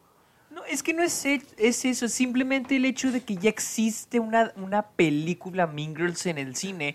Y es como si, por ejemplo, quieres hacer 21 Jump Street, versión ahora musical. La Pues sí, misma hagámosla, historia, escribámosla tú y yo. Yo quiero ver pero o eso. sea, la misma historia de 21 Jump Street, todo igual, todo igual, pero ahora musical. Como que dices, bueno, pues ¿por qué entonces Estás no haces una mi película nueva? oh, Dios. Al parecer hay alguien que sí quiere entrar. La única persona. Pero, ok, ok, ok. Pero sí está, ok, digamos Sí. que sí, un 21 Jump Street musical. Pero ¿no estaría padre una historia completamente nueva? Tal vez los mismos personajes, pero una historia nueva, una secuela. O sea, sí entiendo tu punto, porque, por ejemplo, tener Mean Girls en Broadway sí es algo nuevo, porque es como que, ah, Sí, caray, ¿por qué claro, claro, claro. Pero ahora sí, es no, como porque, que... porque es adaptación, es adaptación, es algo Exacto, diferente. pero ahora llevar eso también en la pantalla, sí es como que, ah, caray, pues vamos a tener dos Mean Girls. Pero, mm, te repito, no he visto el musical completo, he visto muchísimos clips porque sí me dio risa la primera vez que lo vi y seguí buscando. Pero yo siento que sí van a haber modificaciones para hacer una historia distinta, porque si solamente que sea musical, a lo mejor no tiene mucho que ofrecer. Pero ah, a mí me emociona la idea, o sea, Tina Fey regresando a Mean Girls y teniendo otra oportunidad para hacer algo nuevo con ello. Siento que es una oportunidad para crear más personajes, llevarlos más lejos y hacerlo más comédico aún. Es como la Mean Girls de esta generación va a ser la misma Mean Girls, pero musical. O sea, sí, entiendo tu punto, créeme. Entiendo totalmente lo que dices, como que pues Mean Girls en el cine ya existe. Pero yo estoy feliz con esto. Se me, se me hace algo que nunca, nunca había pasado algo así. Como que la película se hizo un musical y luego ese musical se volvió a hacer película. Se me hace muy raro, pero estoy intrigado por ello. Pues sí, habrá, habrá que ver. O sea, es que más bien yo, mi problema no es el hecho de que se convierta en musical, simplemente es de que es la misma historia. Es como High School Musical, la serie. Es algo Ah, diferente, es sí. algo de que, oh, ok, me gusta el formato, me gusta lo que tratas de hacer, es algo nuevo, es algo un poquito diferente, pero es relacionado a High School Musical. Pero imagínate que vuelven a ser High School Musical. Es donde ahí digo, mm, Sí. no sé. Es, ahí es donde pongo el pero. Ahí es donde digo. Pero bueno. Pues ya lo tienen. Veamos. Sergio no le gusta nada y no está seguro de nada. Esa es la forma de ver la vida con él. Y así es, ah, eso, es, eso es ser su amigo. Uh, que la qué chilloncito, güey. ¿eh? Ay, vete a tragar Pero- chocolates. Sí, voy a agarrar otro, ¿eh? No, no, no, no, no, ya, nos falta una noticia. Nos falta, ya casi terminamos este PEX. Nos falta una noticia y luego el tema principal. Pues bueno, el pare- ya este 1917, ayer en la noche, bueno, antier, porque es que esto lo estamos grabando en domingo, antier Sí. en la noche, el sábado, ya se llevó dos, este, los dos gordos de dos ceremonias. Uno fue del ASC, de la ASC, del American Society of Cinematographers, que es el premio más grande de los del sindicato de fotógrafos.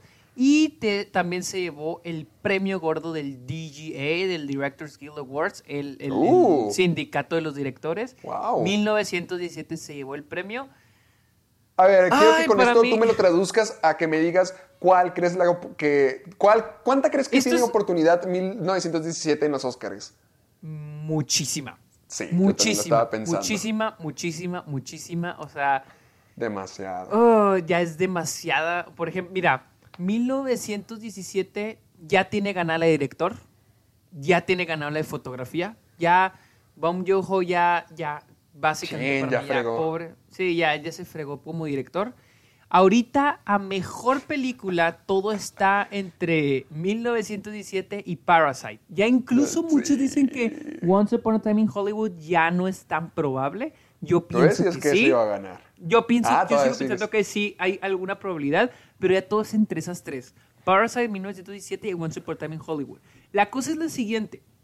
1917 trae el apoyo de directores, productores, hace la semana pasada ganó el de productores y el de fotógrafos, el de cinematógrafos. Y Parasite trae todo el apoyo de actores, que es un apoyo muy grande. Es un apoyo enorme. Entonces, habrá que ver la próxima semana los escritores, el próxima semana es el guild, el, el guild de, el de los, de los escritores, el Writers. sindicato de escritores, y ellos van a premiar, este, a- vamos a ver a quién apoyan. O Aquí sea, ahorita está como que muy reñida la competencia entre esos dos, como que cada uno tiene sus propios puntos y ahorita ya vamos como por un desempate antes del gran final. Exactamente, exactamente. Entonces... Es que creo que tú y yo estamos de acuerdo que seguimos pensando que Marriage Story, Los Dos Papas, Irishman no tienen tanta oportunidad solamente por ser Netflix. Creo que los dos estamos concordando. No, y porque, mira, mira, ahorita, ahorita, la, la adaptada, la de guion adaptado, ya es casi un hecho que la va a ganar Little Woman. Ese es casi un hecho. Uy, qué Pero bueno, porque aquí, me encanta Little Woman. aquí Parasite y 1917 están en la misma categoría. Malo fuera, aquí es un poquito más difícil, aquí es más fácil de descifrar, porque aquí sería bien difícil si 1917 estuviera en guion adaptado y Parasite en original. Las dos pueden llegar a ganar y sigue sin saber cuál va a ganar. Sin embargo, aquí están en la misma, ahorita están en la misma categoría. Si llega a ganar Parasite, entonces los guionistas están del lado de Parasite. Si gana 1917, ya. Ya es, ya, ya para mí es Best Picture, la va a ganar este 1917. 1917. También voy- está Booksmart, Knives Out No. y Marriage Story, pero ninguna de esas tres tiene. Va a Sí, estar, no. yo digo que se la gana Parasite. Y entonces los escritores van a estar del lado de Parasite. Muchos creen que lo que yo decía Once Upon a Time in Hollywood va a pasar con Parasite. Que le van a dar guion original a Parasite y, va a te- y, y- y a este, mejor película se la van a dar a Parasite. Pero, quién sabe la verdad. O sea, quién sabe porque 1917 sí viene muy pesado. Es que mira, yo en mi opinión personal voy a decir, sí, cuando ganó el Golden Globe a Mejor Película, me acuerdo que tú y yo estábamos como que, nah, al menos yo sí estaba como que, ¿por qué? Pero no había visto 1917 en ese entonces. Sigo pensando que no, no es la mejor película y no pienso que sea como que sí, se merece el Oscar a Mejor Película. A mí me encantó. Ya viendo, tú pensaste que estaba ok, ya sé, a mí me encantó. Pero sí concuerdo de que de todas las películas no siento que esa se la merezca ya. Entre los dos competidores fuertes yo pienso que Parasite debería llevárselo porque siento que es la película más completa. A mí se me da- a mí Sí. 1917 totalmente, dénselo a, a Sam Mendes, hagan cosas grandes con esa película. Para mí es una joya técnica. Pero para decir como que es la mejor película, yo siento que la más balanceada, yo siento que de las que todavía siento que tiene oportunidad, Parasite sí, sí es la correcta. Sí, yo también pienso lo mismo, pero pues ahora de verse el próximo fin de semana. Próximo fin de semana. Y acuérdense, premios amargados. Vayan a votar para que, para que la categoría de película de los amargados, ustedes pueden participar. Ah, no. Acuérdense Esperen, más bien, los Óscares, perdón, perdón, perdón. Los Óscares son de este fin de, del próximo fin de semana. Bueno, es el 8. Oh, que la fregada, qué calidad de programa tenemos. El domingo 9. Es que me confundí, pensé que el siguiente era 9, pero no, el siguiente es el es, es- es este 2. El 9 de febrero son los Óscares. Sí, el 9 de Entonces febrero. nosotros, el, el 2 de febrero, vamos a estar con los premios amargados. Así es, nosotros una semana antes de los Óscares les vamos a dar nuestros premios. Perfecto. Así que vamos creo que es con un el momento. Exactamente. Queridos amigos, es un momento de que para antes de terminar con el programa se nos ocurrió, como a Sergito se le olvidó de ver Jojo's Rabbit, darles nuestras experiencias en el cine. Queremos compartirles lo que nosotros pensamos de lo que significa ir al cine. No ver una película, sino literalmente salir Ir de tu casa, ir a una sala de cine a ver una película, porque siento que es una experiencia que todos hemos eh, eh, eh, participado de alguna manera o hemos llevado diferentes.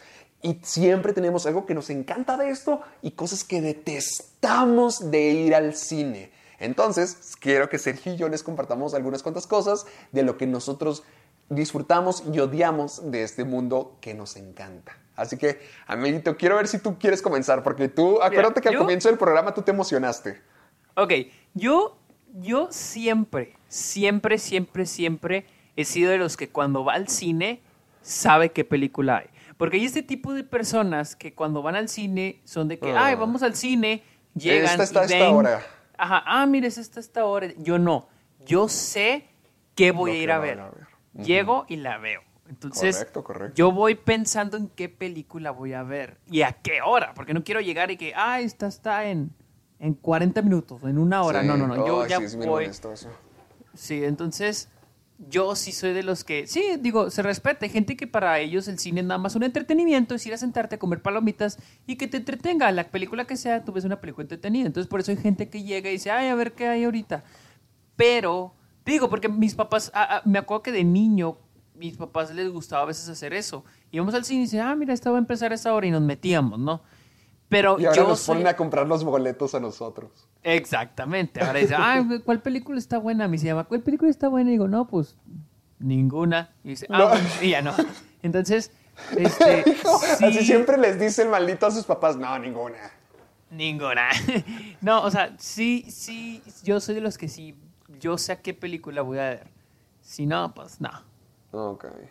Este- Pero te- te- yo quiero compartirte algo. Yo quiero compartirte ver, de lo que yo dime. disfruto del cine. Igual que tú, yo siempre voy con la intención como que ah, cada vez que sale una película cada semana, como tengo que hacer la review, siempre es como, ah, voy a esta hora. Y yo ya, yo ya soy de las personas que siempre llegan 10 minutos tarde porque están los ¿En serio? Sí, porque están los comerciales. Yo No, hace yo- meses que no veo trailers ni comerciales. Muy rara vez me toca, porque yo a propósito llego 10 minutos tarde y siempre llego en los últimos comerciales. Mira, y llego al momento yo- exacto. Yo desde chico me, me han gustado ver los trailers. Desde chico es algo de que, ah, quiero ver los trailers. Ay, pero es que cuando Sin los ves embargo, una y otra eh, y otra eso, y eso. ya ahorita, en los últimos años, ha habido, ha habido trailers que ya me harta. Por ejemplo, me acuerdo Shape of Water, I, Tonya, todos esos me hartaban. Ya era de que ya ni siquiera Sí, quería ver la cierto, me película. era de dijiste que, el de Itonia ya lo detestabas, ¿verdad? Sí, lo pasaban a cada rato. Y pues yo me la pasaba a cada rato en el cine y se la pasaban poniéndolo a cada rato. Sin embargo, yo seguía yendo temprano. Porque yo, bueno, aquí en Alamo te ponen el pre-show, te ponen así Ay, de eso te cortos, decir, te eso ponen los cortos de, de películas, de déjame, digo, déjame, déjame digo esto, déjame lo explico. Ok, ok, ok. A mí, como estaba diciendo, a mí ya me cansa ver los trailers una y otra vez, porque yo sé que tú también vas al cine, pero por ejemplo, a mí me toca mucho, como son cadenas, mm, eh, de, también como cosas muy comerciales, me toca que siempre pongan los mismos comerciales. Entonces, hay unos muy buenos que te ríes. Por ejemplo, no sé si viste el comercial de Tostitos. No, no lo he visto. Era, un- era, ahorita te lo paso, era una genialidad donde es un tipo preparando tostitos Y, y Patrocinador oficial, Tostitos. Eh, eh, recuerden, Club de los Amargados, por favor, mándenos dinero. Pero 50 pesos de perdido. tan siquiera uno- unos miles tostitos gratis. Pero me gustaba mucho ese. Pero ver los mismos comerciales una y otra vez me aburre. Pero lo que ocurre con Álamo, no sé si se acuerdan, Álamo es una cadena de cines de Estados Unidos que nos encanta, Sergio y a mí. Esto me gusta mucho de ir al cine en, ese, en esa clase de salas. Antes de cada película ponen, o bueno, de- al menos a mí las que me ha tocado de las películas especiales, siempre ponen cortos, clips, cualquier cosa que tenga una relación Relacionado con con la la película. película, Por ejemplo, yo me acuerdo mucho que cuando fuimos a ver el show de horror de Rocky, pusieron a Tim Curry cantando una canción de Halloween. Sí, sí, sí, me acordé, ya me acordé, ya me acordé. Cosas También, por así. ejemplo, en Ajá. Mid-90s, cuando vimos... Eh, Esto es, por ejemplo, si la película empieza a las 2.40, la eh, los cortos los ponen media hora antes de las 2.40. Cuando a las 2.40 ya ponen los anuncios que por lo general, ve- los trailers que vemos en cualquier cine. Pero antes de eso ponen cortos de ese tipo. Por ejemplo, en Mid-90s ponían videos de patinetas y cosas así. Por ejemplo, ¿sabes que Gems? Puse, ponían cortos de básquet o pusieron entrevistas exclusivas con los directores. Cuando Eso. fui a ver Baby Driver, Baby Driver fue la primera película que vi en Álamo. Ponían este, pusieron una entrevista de Edgar Wright con su top, por ejemplo, su top películas sobre persecuciones o tus, su top películas de robos, cosas relacionadas con Baby Driver y eso está muy padre. me gusta mucho. me- yo me acuerdo que cuando, fuimos, cuando fui a ver Spider-Verse pusieron el comercial de eh, el Spider-Man que se topa con los frijoles Ben. Del tío Ah, no Ben. me. No, ah, Ah, no sé si te creo que sí, creo que de sí, ya me Cuando se pone a llorar Spider-Man, que se cae Sí, en el sí, pasillo sí. y de que no. Cosas así se me hacen tan especiales. Eso me gusta mucho y, y me gustaría que lo integraran a los cines aquí de México. No sé cómo funcione con el tema de derechos de autor o lo que sea, pero siento que sería algo que alimentaría muchísimo más Y de la hecho, con las experiencia de ir películas- al cine. De hecho, era que recuerdo con las películas de Marvel, si es la por ejemplo, Black Panther, ponen un pequeño corto, llamémoslo, documental, donde hablan del personaje, la historia del personaje, cuál fue su primer cómic, cuál ha sido alguna de sus historias más importantes en los cómics, y, y eso se me hace muy padre. Pero, por ejemplo, Sí, a mí siempre me ha gustado llegar temprano al cine porque no me gusta llegar a oscuras, se me hace muy incómodo Ay, tener que buscar sí. el asiento, se me hace muy incómodo. Sí, llegas todo Y luego, encandilado y te tropiezas con las escaleras. Esto es algo chistoso de mí, A pero ver. yo tengo un Uy, el protocolo. comediante, la persona cómica. no, no, no es un chiste, o sea, no, literal es algo que se van a reír de mí. O sea, yo soy un chiste. excelente. Yo tengo un pequeño protocolo de que cuando voy al cine, si no pregúntale a Luisa, güey, o cuando vayamos, fíjate, A ver. cada vez que yo voy al cine, sí o sí tengo que entrar al baño antes de la película. Es Ala, más, nunca había visto eso. yo, yo puedo ir al baño cinco minutos antes de salir de mi casa. Puedo ir aquí al baño, pero cuando voy al, o sea, pero llegando al cine tengo que volver a ir al baño. Que, oye, ve, ve al doctor, O revísate. sea, es- no, o sea, mal. incluso, o sea, incluso ni siquiera puedo hacer nada, o sea, pero para mí es como que psicológico, porque es como que si no he ido, me voy a querer hacer a media película. Hijo, y eso obviamente sí no pasa, pasa. ¿eh? No, pero a mí casi no me pasa, pero es como que psicológico, es de que tengo que ir, tengo que ir, si no, no me siento cómodo. Eso de que no mames, no fui al baño, tengo que ir al baño. Entonces Ya- tengo que ir al baño, sí o sí. Bueno, ya saben que Sergio tiene problemas intestinales y, psico y mentales Intestinales, también. intestinales, güey. Sí, intestinales, pues porque tienes que ir al baño como 10 mil veces y además si no vas tu mente se deshace. No, no, nomás voy a hacer pipí, nomás voy a hacer pipí. Ah, gracias por el detalle. Mira, te voy a decir algo que yo disfruto bastante de ir al cine.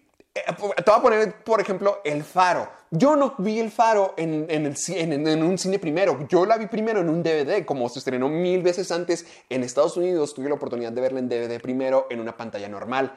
Me gustó mucho, en serio, fue una experiencia genial. Pero cuando ya se estrenó finalmente aquí en México y pude encerrarme en una sala oscura con las bocinotas que me dio Cinépolis, pero en, en la sala de VIP, sí fue de que, por Dios, ¿qué es esto? Fue una experiencia totalmente distinta. O sea, para mí ir al cine y estar en una sala donde puedo disfrutarlo, así que estoy encerrado del mundo y que no tengo ni el celu- no tengo acceso a celular, no tengo acceso a hablar con gente y que solamente tengo la película me permite concentrarme más y yo ponerme en la, en la predisposición de decir, ¿sabes qué? Voy a meterme en este mundo y además con todo el sonido, que es muchísimo más de lo que mi casa puede ofrecer, sí fue una experiencia totalmente distinta. Me acuerdo cuando Willem Dafoe grita, cuando, le, cuando maldice a, a Robert Pattinson, ¡Hark! Me destrozó los tímpanos y me hizo rebotar cada centímetro de piel de mi cuerpo. Se me hizo algo mágico que solamente si voy al cine, si voy a la sala de cine, voy a poder tener.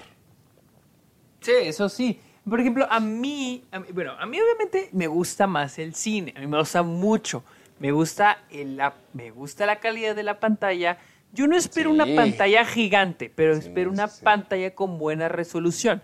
A mí, para mí es mucho más importante, es algo curioso, pero para mí es mucho más importante el sonido. Para mí el sonido lo es todo. Y yo tengo que ser una sala con buen sonido. De hecho, para la gente que no sepa, Sergio en su casa en El Paso y también aquí en Delicias, el sujeto sí le hace el intento, tiene bocinas gigantes y sí me ha tocado que hace Sí, una experiencia aquí, en el, distinta. Aquí en El Paso tengo sonido surround, lo compramos entre mi room y yo. Y porque a Sí, mí vale me gusta. Tengo un amigo que tiene sonido surround que está muchísimo mejor que el mío y ya lo tiene en calidad de, de, de este, de Atmos. Nomás le faltan las bocinas de arriba. Afortunadamente aquí en Álamo tienen sonido Atmos, que es todo alrededor y tienen sonidos arriba. Y está, digo, bocinas arriba y está genial. A mí, para mí es muy importante el sonido, o sea, de que es súper importante. Ahora, yo antes era de los que iba temprano, porque mi mamá también hace eso, y yo también pensaba lo mismo. Iba temprano al cine porque yo quería ir al cine y tener la sala para mí solo. Mm, ok. Entonces, a mí me gustaba ir al cine y tener la sala sola. Y desde que, vin, desde que he venido a Álamo, me ha gustado más que la sala esté llena. Por ejemplo, ¿Por cuando vi- qué? porque, por ejemplo, cuando vi 8th grade, Ajá. me acuerdo que toda la Ah, gente se reía y es como algo colectivo, lo estás disfrutando con todos. Hijo, es Uncut. Gems es Es algo también que, que cuando la vi, o sea, el hecho de que oír gritar a la gente es algo que te perturba, o sea, es de que, verga, o sea, no mames, o sea, si está ocurriendo lo que está pasando. Entonces, sí me gusta mucho el hecho de, de, de, De de poder ver las películas con mucha gente. Con Mira. gente desconocida. Como Eh, tú cuando, la vi- te- cuando te- viste The Favorite. Eso, eso te voy a decir yo. Sí te- qué bueno, oye, sí te, acordaste. Te voy a decir esto. Sí tienes razón, pero se me hace...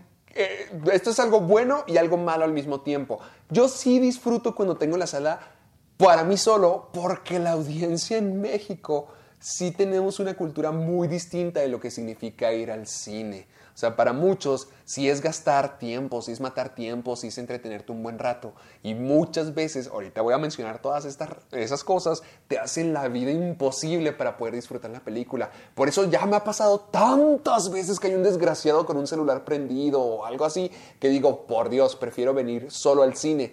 Pero no, no voy a decir que no. Eh, La, experiencia más cercana que puedo decir son las premieres a medianoche. Me acuerdo que cuando fuimos a ver Civil War y Ant-Man se hace gigante y agarra a War Machine, todo el mundo explotó como que, ¡oh, por Dios! Y eso lo hace más emocionante. Es como que sí, esto es algo grande, esto importa, te metes más en la historia. Exacto. Con The Favorite. Yo, The Favorite no estaba llena, no, no había tanta gente, pero había gente. Y me acuerdo que fui a ver la favorita, fui a la función de la noche. Yo pensé que me iba a quedar dormido y no. O sea, yo fui a las once y media de la noche a ver esa película y me estaba pudriendo de la risa.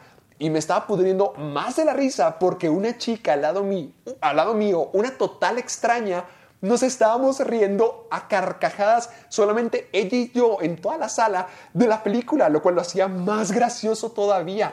Y eso para mí sí fue como que, conecté con alguien que ni siquiera le hablé. Fue como, hasta me enamoré de esa chica porque pude compartir algo que me encantó con ella. O sea, sí, a mí eso fue en el Álamo. Siento que en Estados Unidos tienen otra mentalidad al ver una película, pero lo que tú dices es cierto.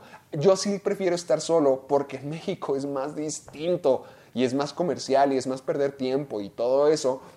Pero cuando me toca estar con una persona que está en la misma sintonía y además no la conozco, es como que sí, qué padre, hay más gente que disfruta esto, hay más gente que disfruta el cine. En mi experiencia con la favorita, sí, tú tienes razón, ahí sí lo sentí muchísimo mejor, te emociona más. Sí, claro. Sí, o sea, es, que, o sea, es como que algo colectivo, es algo que estás compartiendo con otras personas. Ahora, yo quiero saber qué es lo que no te gusta a ti. Ay, pues lo de los celulares. Tan fácil lo de los celulares. Ahora. ¿Pero nunca has tenido mí- una mala experiencia? Sí, obviamente sí. Mira, me acuerdo que en secundaria, ok. En secundaria una vez fuimos al cine, pero mis amigos saben lo sabían lo importante que es para mí el, el cine. Entonces iban todos callados, ¿ok? Todos. Así mero. Entonces una vez había un, uno de mis amigos estaba, con- estaba hablando y contando chistes. No de que, ah, Pepito, y no sé qué, pero sea una broma y broma y broma. Yo Ay. volteé y le dije, no voy a decir el nombre, pero decirlo. Que dígalo, dígalo. Es decir, ¿Todavía fulano- es tu amigo? Ya casi no he hablado con él. Ya no- dígalo, no- dígalo. Termine la relación aquí mero en el programa. vamos a decir Pancho, le dije, Pancho, siéntate hasta el otro lado de la fila. Y el güey se me quedó viendo y le dije, güey, siéntate hasta el otro lado de la fila. Y el güey se levantó y sí se sentó el final de la fila. Ya se quedó el güey. Pobre bandón. Sí, güey, es que no mames, estaba hable y hable contando chistes, güey, hazme el favor.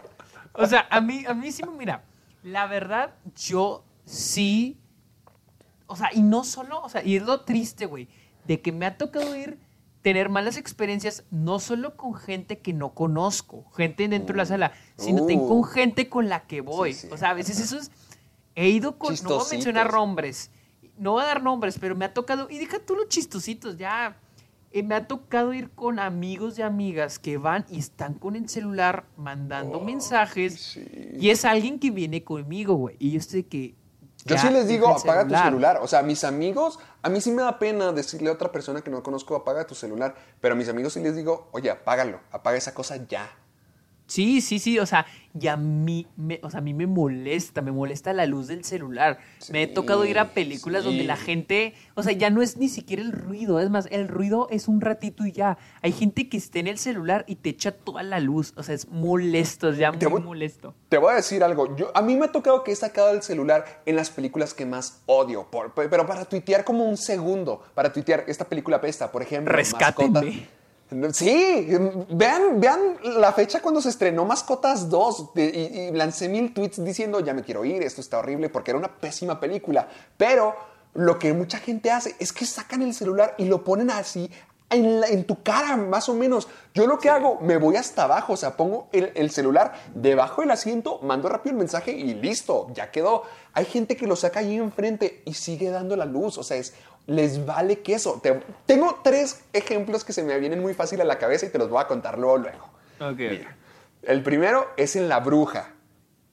Ay, Dios, qué triste. La, la bruja, yo fui a verla con mi mamá. A mi mamá le gusta mucho sentarse hasta mero arriba. Siempre le ha gustado. Entonces estábamos Sí, ten a mi mamá, ten a mi mamá. También a mi Sí, mamá. como que es algo de la generación. Entonces, De una la persona, generación. Sí, una persona muy abajo en la sala estaba con el celular y no lo bajaba, y no lo bajaba, y no lo bajaba. Pasó como 10 minutos y mi mamá le vale queso.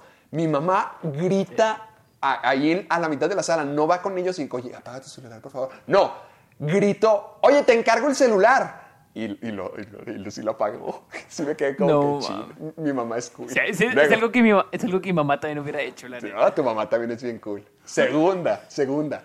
Buenos vecinos 2. Enfrente de mí. Y estábamos casi enfrente porque la sala de alguna manera u otra, estaba, u otra estaba llena. La persona enfrente de mí estaba jugando un juego bastante parecido a algo como Farmville toda la película. Oh, ¿Y nadie le dijo nada? ¡No! Y a mí me da mucha pena. Es que a mí sí me da pena porque hay Sí, gente a mí bien también, a, a mí, grosera. a mí también, apena- a, también a, a mí me da pena. Sí, de, de hecho, déjame agrego una, una historia bonus también del celular. Cuando fui a ver el libro de la selva, ahorita que la estábamos comentando, alguien, creo que atrás de nosotros, por suerte no nos daba a mi mamá y a mí, pero alguien detrás de nosotros sacó el celular y alguien a la mitad de la sala hizo una jugada de mi mamá y le gritó, ahí le encargo el celular, señora. Y la señora con la respuesta más estúpida dijo, sí, aquí lo tengo, bien cuidado. Como que, wow, qué súper respuesta. Y era el final de la película con todo el celular gigantesco en la cara. Y es como Qué que, ¿por qué? ¿Por qué? Y ahora te da la peor, la que fue para mí la peor, cuando fui a ver Ant-Man con mi abuelo y con mi mamá. A nuestra derecha, en la mismísima fila donde estábamos, un hinche señor gordo asqueroso. Toda la película, sí, mugre tipo asqueroso. Espero que se esté pudriendo en este preciso momento. El maldito tipo, toda la película, no lo guardó ni un solo segundo, Sergio, ni un solo segundo. Estuvo en Facebook toda la película. ¿Para qué qué hueva. vas al cine? Sí, o sea, exacto. ¿cuál es el punto? Lárgate. Si ni siquiera estás conviviendo con la gente que te gusta, estás en el estúpido celular. ¿Para qué? Si tú, si tú, gente que estás escuchando este programa, sacas el celular fuera de aquí. Bueno, no, porque nos das visitas, pero ya no lo saques. Fuera de aquí, pero ya no lo saques. sí, sí, es que se me hace muy molesto porque ¿para qué gastas dinero? O sea, en muchos cines es caro ir, por ejemplo, a ti te cuesta dinero, a ti te cuesta Sí, sí, como claro. 11 dólares y eso que vas a uno bueno, hay cines más caros incluso. Aquí un boleto cuesta ya unos 60, 70 pesos, pero yo sé que en Argentina, en Chile, el peso está muchísimo más, más difícil allá. Y es muy, muy duro estar comprando boletos para ir al cine. Entonces, ¿cuál es el punto? No estás conviviendo con la gente si vas acompañado y si tú estás viendo la película, ni siquiera estás ahí. ¿Para qué quieres el celular? Mejor salte y no veas la película. Exacto, exactamente. Yo por eso, en- a- a- a- antes de, pues, yo cuando iba solo, me, Sí. gusta, me gustaba ir solo. Ahora que ahora voy con Luisa y, y me gusta, por ejemplo, Oh. yo iba con Luisa o iba con Luisja. Ok, estas son dos personas diferentes. Luisa es mi novia, Luisja es mi amigo. Luisja es Luis Javier, es por Luisja. Sí, y Luisa las es anteriores, las, la anteriormente, las anteriores veces que he mencionado un Luisja es, es mi amigo, Luisja, ¿ok? Y Luisa es mi novia, para que no haya confusión. Me Ay. acuerdo que yo iba con Luisja y, y, y- y él, él- era de las pocas personas que yo decía, con este güey, si puedo disfrutar la película, salgo y comento. Porque Luisja no es así de que, uy, un súper conocedor, pero sabía, él sabía cuando algo era bueno o algo era malo. Y comentábamos y nos gustaba comentar las películas, y íbamos y las veíamos con él.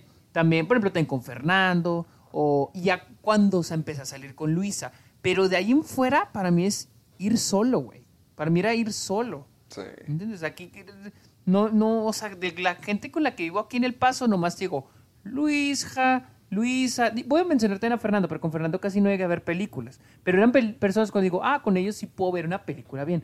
Pero conozco gente que a veces digo, ay, ay, que hablan, que sacan el celular. Ay, Entonces, sí. entonces, para mí, muchos me acuerdo que me decían de que, ¿cómo le haces para ir solo al cine? Y pues, Es, maravilloso, yo disfruto a veces ir solo al cine.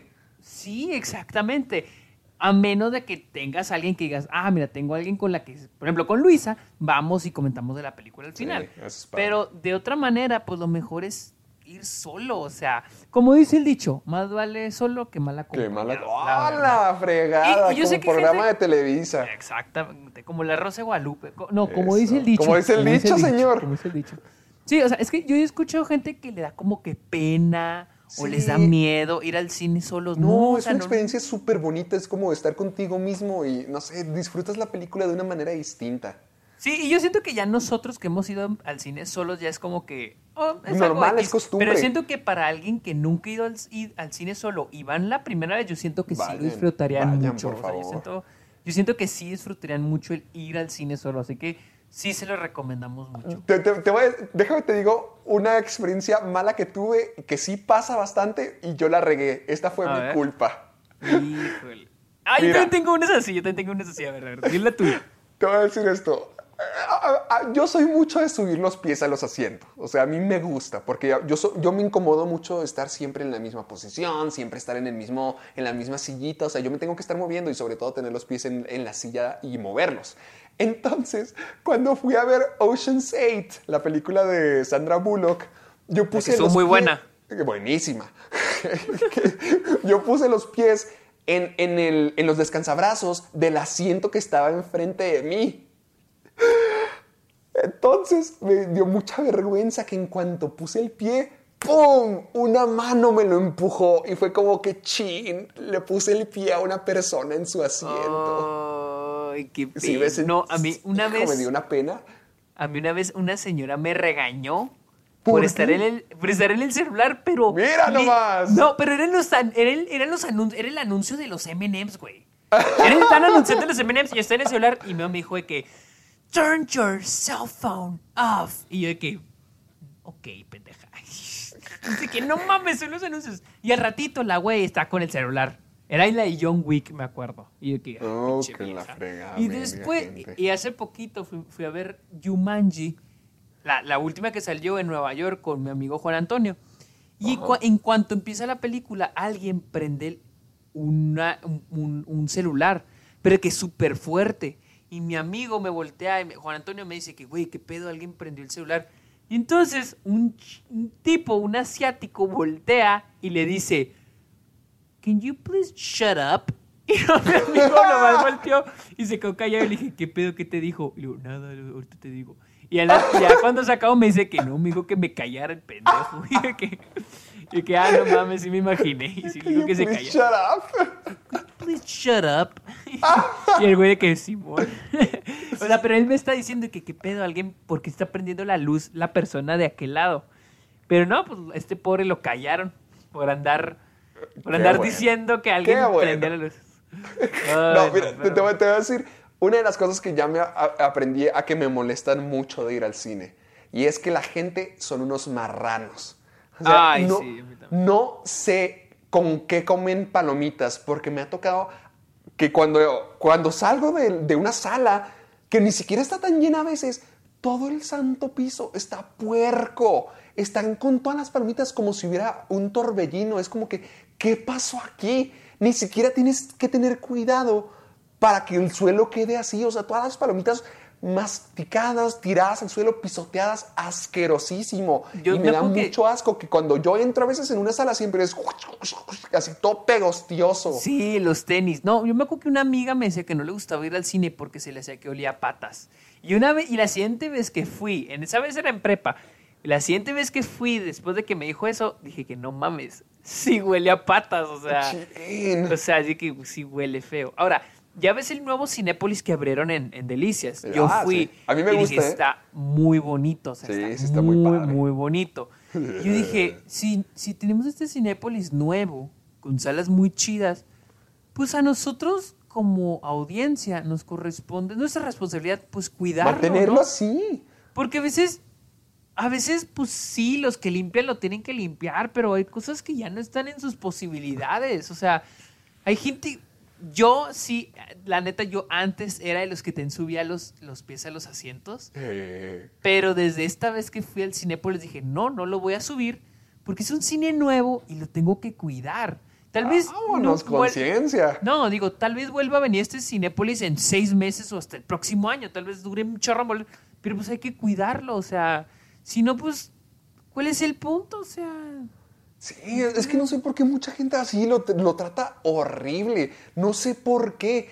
Son, hay gente bien cochina que deja todo tirado. Yo voy a decir, mira, yo soy un tramposo y yo meto comida al cine siempre. Yo siempre, pero siempre me aseguro de llevarme mi comida. O sea, llevé comida china, llevé una entera, una orden entera de comida china al cine y, la, y me la llevé igual. No la dejo ahí todo puerco. Incluso me ha tocado en quién sabe cuántas funciones que la- las bandejas esas, las donde pues el supercarga todo, ahí lo dejan todo amontonado en el bote de basura saliendo de la sala. Es como que no, ahí no va. O sea, todo, todo está hecho un cochinero. Sí, sí, sí, sí. Pero yo creo que sí, eso ya es algo como de cultura, güey. O sea, ya es. Y es algo que tenemos que aprender, o sea, cuidar las cosas. Y no solo en el cine, o sea, en todos lados. O sea, Sí, o sea, tener desde- decencia de que alguien trabaja aquí, no le hagas la vida más difícil. O al menos Sí, no seas cochino.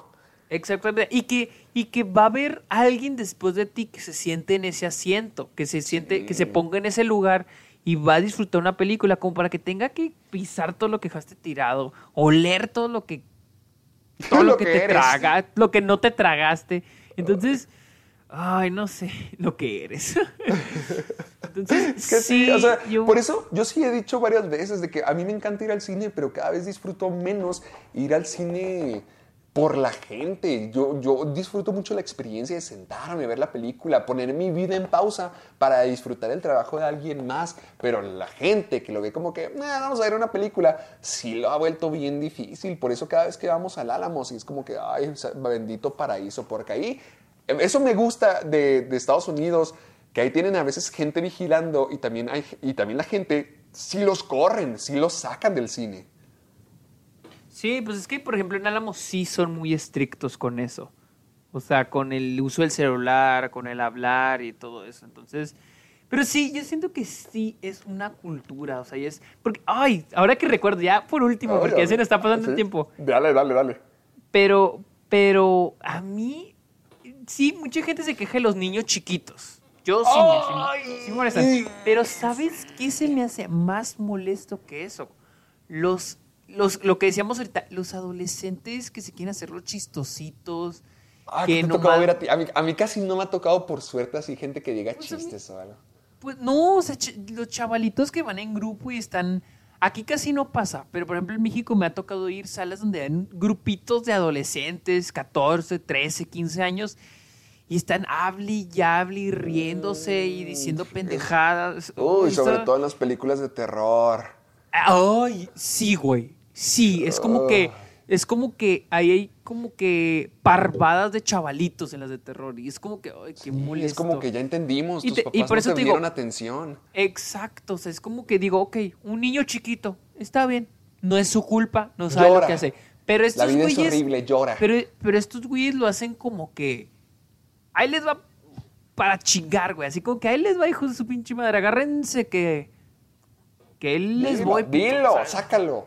Sí, o sea, siento que los adolescentes son así de que, ay, me voy a hacer el graciosito y todos se van a reír, así, güey, no das risa, güey, molestas y das lástima, güey. Entonces, ay, no sé, a mí la neta sí, Mira, mi- los mi- adolescentes mi- me molestan. Esta va a ser mi última, referente a lo que tú dices. ok, A- ok, ya, última. A mí me tocó ir a ver El Conjuro con Natalie, que es mi exnovia y que ahorita es una muy buena amiga mía. Eh, estábamos viendo El Conjuro y ya al final, cuando están en la última parte, que es ya donde todo está pasando, había unas niñas detrás de nosotros, adolescentes, grite y grite y chille y chille, así del terror, pero como que para compensarlo, como que para sentirlo mejor, no sé por qué fregados estaban gritando, se parece a mi hermana, se parece a mi hermana en las mañanas. Y le estaban paté y paté y paté el asiento a Natalie, hasta que Natalie finalmente se volteó y les dijo como que, oye, si puedes dejar de patearme el asiento, porfa. Y ya las dejó como que muy avergonzadas y fue como que, "Ah, ja, ja, ja, ja". pero ¿por qué tienen que hacer eso? También a mí eso me molesta mucho, que te pateen el asiento o que estén levantando la pierna y que te hagan vibrar. Sí, sí, sí. Mira, mira, yo siento que hay salas donde las, los asientos están muy amontonados. Entiendo cuando alguien le pega a mi asiento. Yo le he pegado al asiento de alguien por accidente. Pero cuando es porque están jugando o haciéndose los chistositos, yo- es como que, güey, ya párale a tu pedo. ¿Nunca te ha tocado que se fastidiando". agarren de tu asiento para sentarse? No. A mí sí, o sea, mugre gente gigantesca que se agarra del asiento como que para acomodar su enorme Sí, sí trasero en imagino- el sí asiento imagino y te jalan. Igual como, como en los aviones, no sé si te ha tocado, así que no pueden con sus mil y un kilos y se jalan y te jalan con todo el asiento y te hacen para atrás. Eso me ha tocado una infinidad de veces en los cines como no tienes idea, es como que, ¿qué les pasa? Sí, sí, es como que van a aterrizar el trasero, ¿no? Sí, o sea, qué pex, mugre gente. Ay, no, no. Creo que sí lo he visto, pero no me ha tocado que se agarren de mi asiento en No, particular. espérate, espérate, hijo, ya, ya quiero que vengas aquí en vacaciones. Ay, no, no. Pero bueno, yo creo que eso fue bueno. Pues, todo- me gusta el tema. Cosas re- A mí positivas y también me gustó. Recuerden, todo esto lo decimos, no con, o sea, sí con la intención de sacar todas nuestras frustraciones, pero también, si tú eres un- uno de los que hacen esto, por favor, detente. Y si les ha pasado algo así, Uy, compártanlo, sí. compártanlo. Es, es más, es más, es más. Por favor, quiero que nos compartan sus peores experiencias de cine, cosas como las que acabamos de decir, utilizando el hashtag Soy Amargado, porque el próximo programa, antes de comenzar con, el, con los premios amargados, vamos a leer algunos comentarios que nos parezcan los más interesantes, los más graciosos. para comenzar así con, con la temática. ¿Te Sí, parece? A ver, ¿cuáles son los más graciosos? Yo digo que digan los, los, negativos, los positivos, los más graciosos. O Incluso hasta los si más extraños. los Los, más extraños. Sí, incluso si ustedes fueron los causantes. Sí, por accidente, como a veces nos pasa. O adrede. Que, que no O adrede. Díganos, díganos, díganos. Va, perfecto, me gustó eso. Recuerden, mándenos sus, todas las experiencias raras, graciosas, chistosas, pésimas, todo lo que dijo Sergio con el hashtag Soy Amargado. Así es. Entonces. Creo que hasta aquí llegamos, amiguito. Hasta aquí llegamos. Este y- fue un buen programa, a mí me Sí, gustó. me gustó, me gustó. Nomás gustó. recuerden, esta semana vamos a publicar el link donde van a poder entrar y. Exacto. De hecho, ahorita que ya están escuchando todo esto, ya lo publicamos Sergio y yo. Ya pueden ir a verlo ahorita mismo. Así es, y pueden, van a rankear las 20 películas o, las que hayan visto, las van a rankear y van a entrar a participar. es anónimo, es anónimo, y van a poder, o sea, su respuesta va a ser parte de la elección de la película. ¿Cómo le vamos a llamar? ¿La película de los amargados? La película de los amargados, así la es. película de los amargados. Así. A ustedes tienen todo el poder, así que vayan a votar ya, ya, ya, ya, ya, para que puedan ser parte también del próximo. Bien, tienen mil oportunidades para ser parte del próximo episodio del Club de los Amargados. Así es, que va a ser la primera edición de los premios, Premios amargados. Es. Exactamente. Espérenlo. La próxima semana va a estar súper, súper bueno. Ya Sergio y yo ya empezamos esta semana con la planeación, así que prepárense. Ya me emocioné.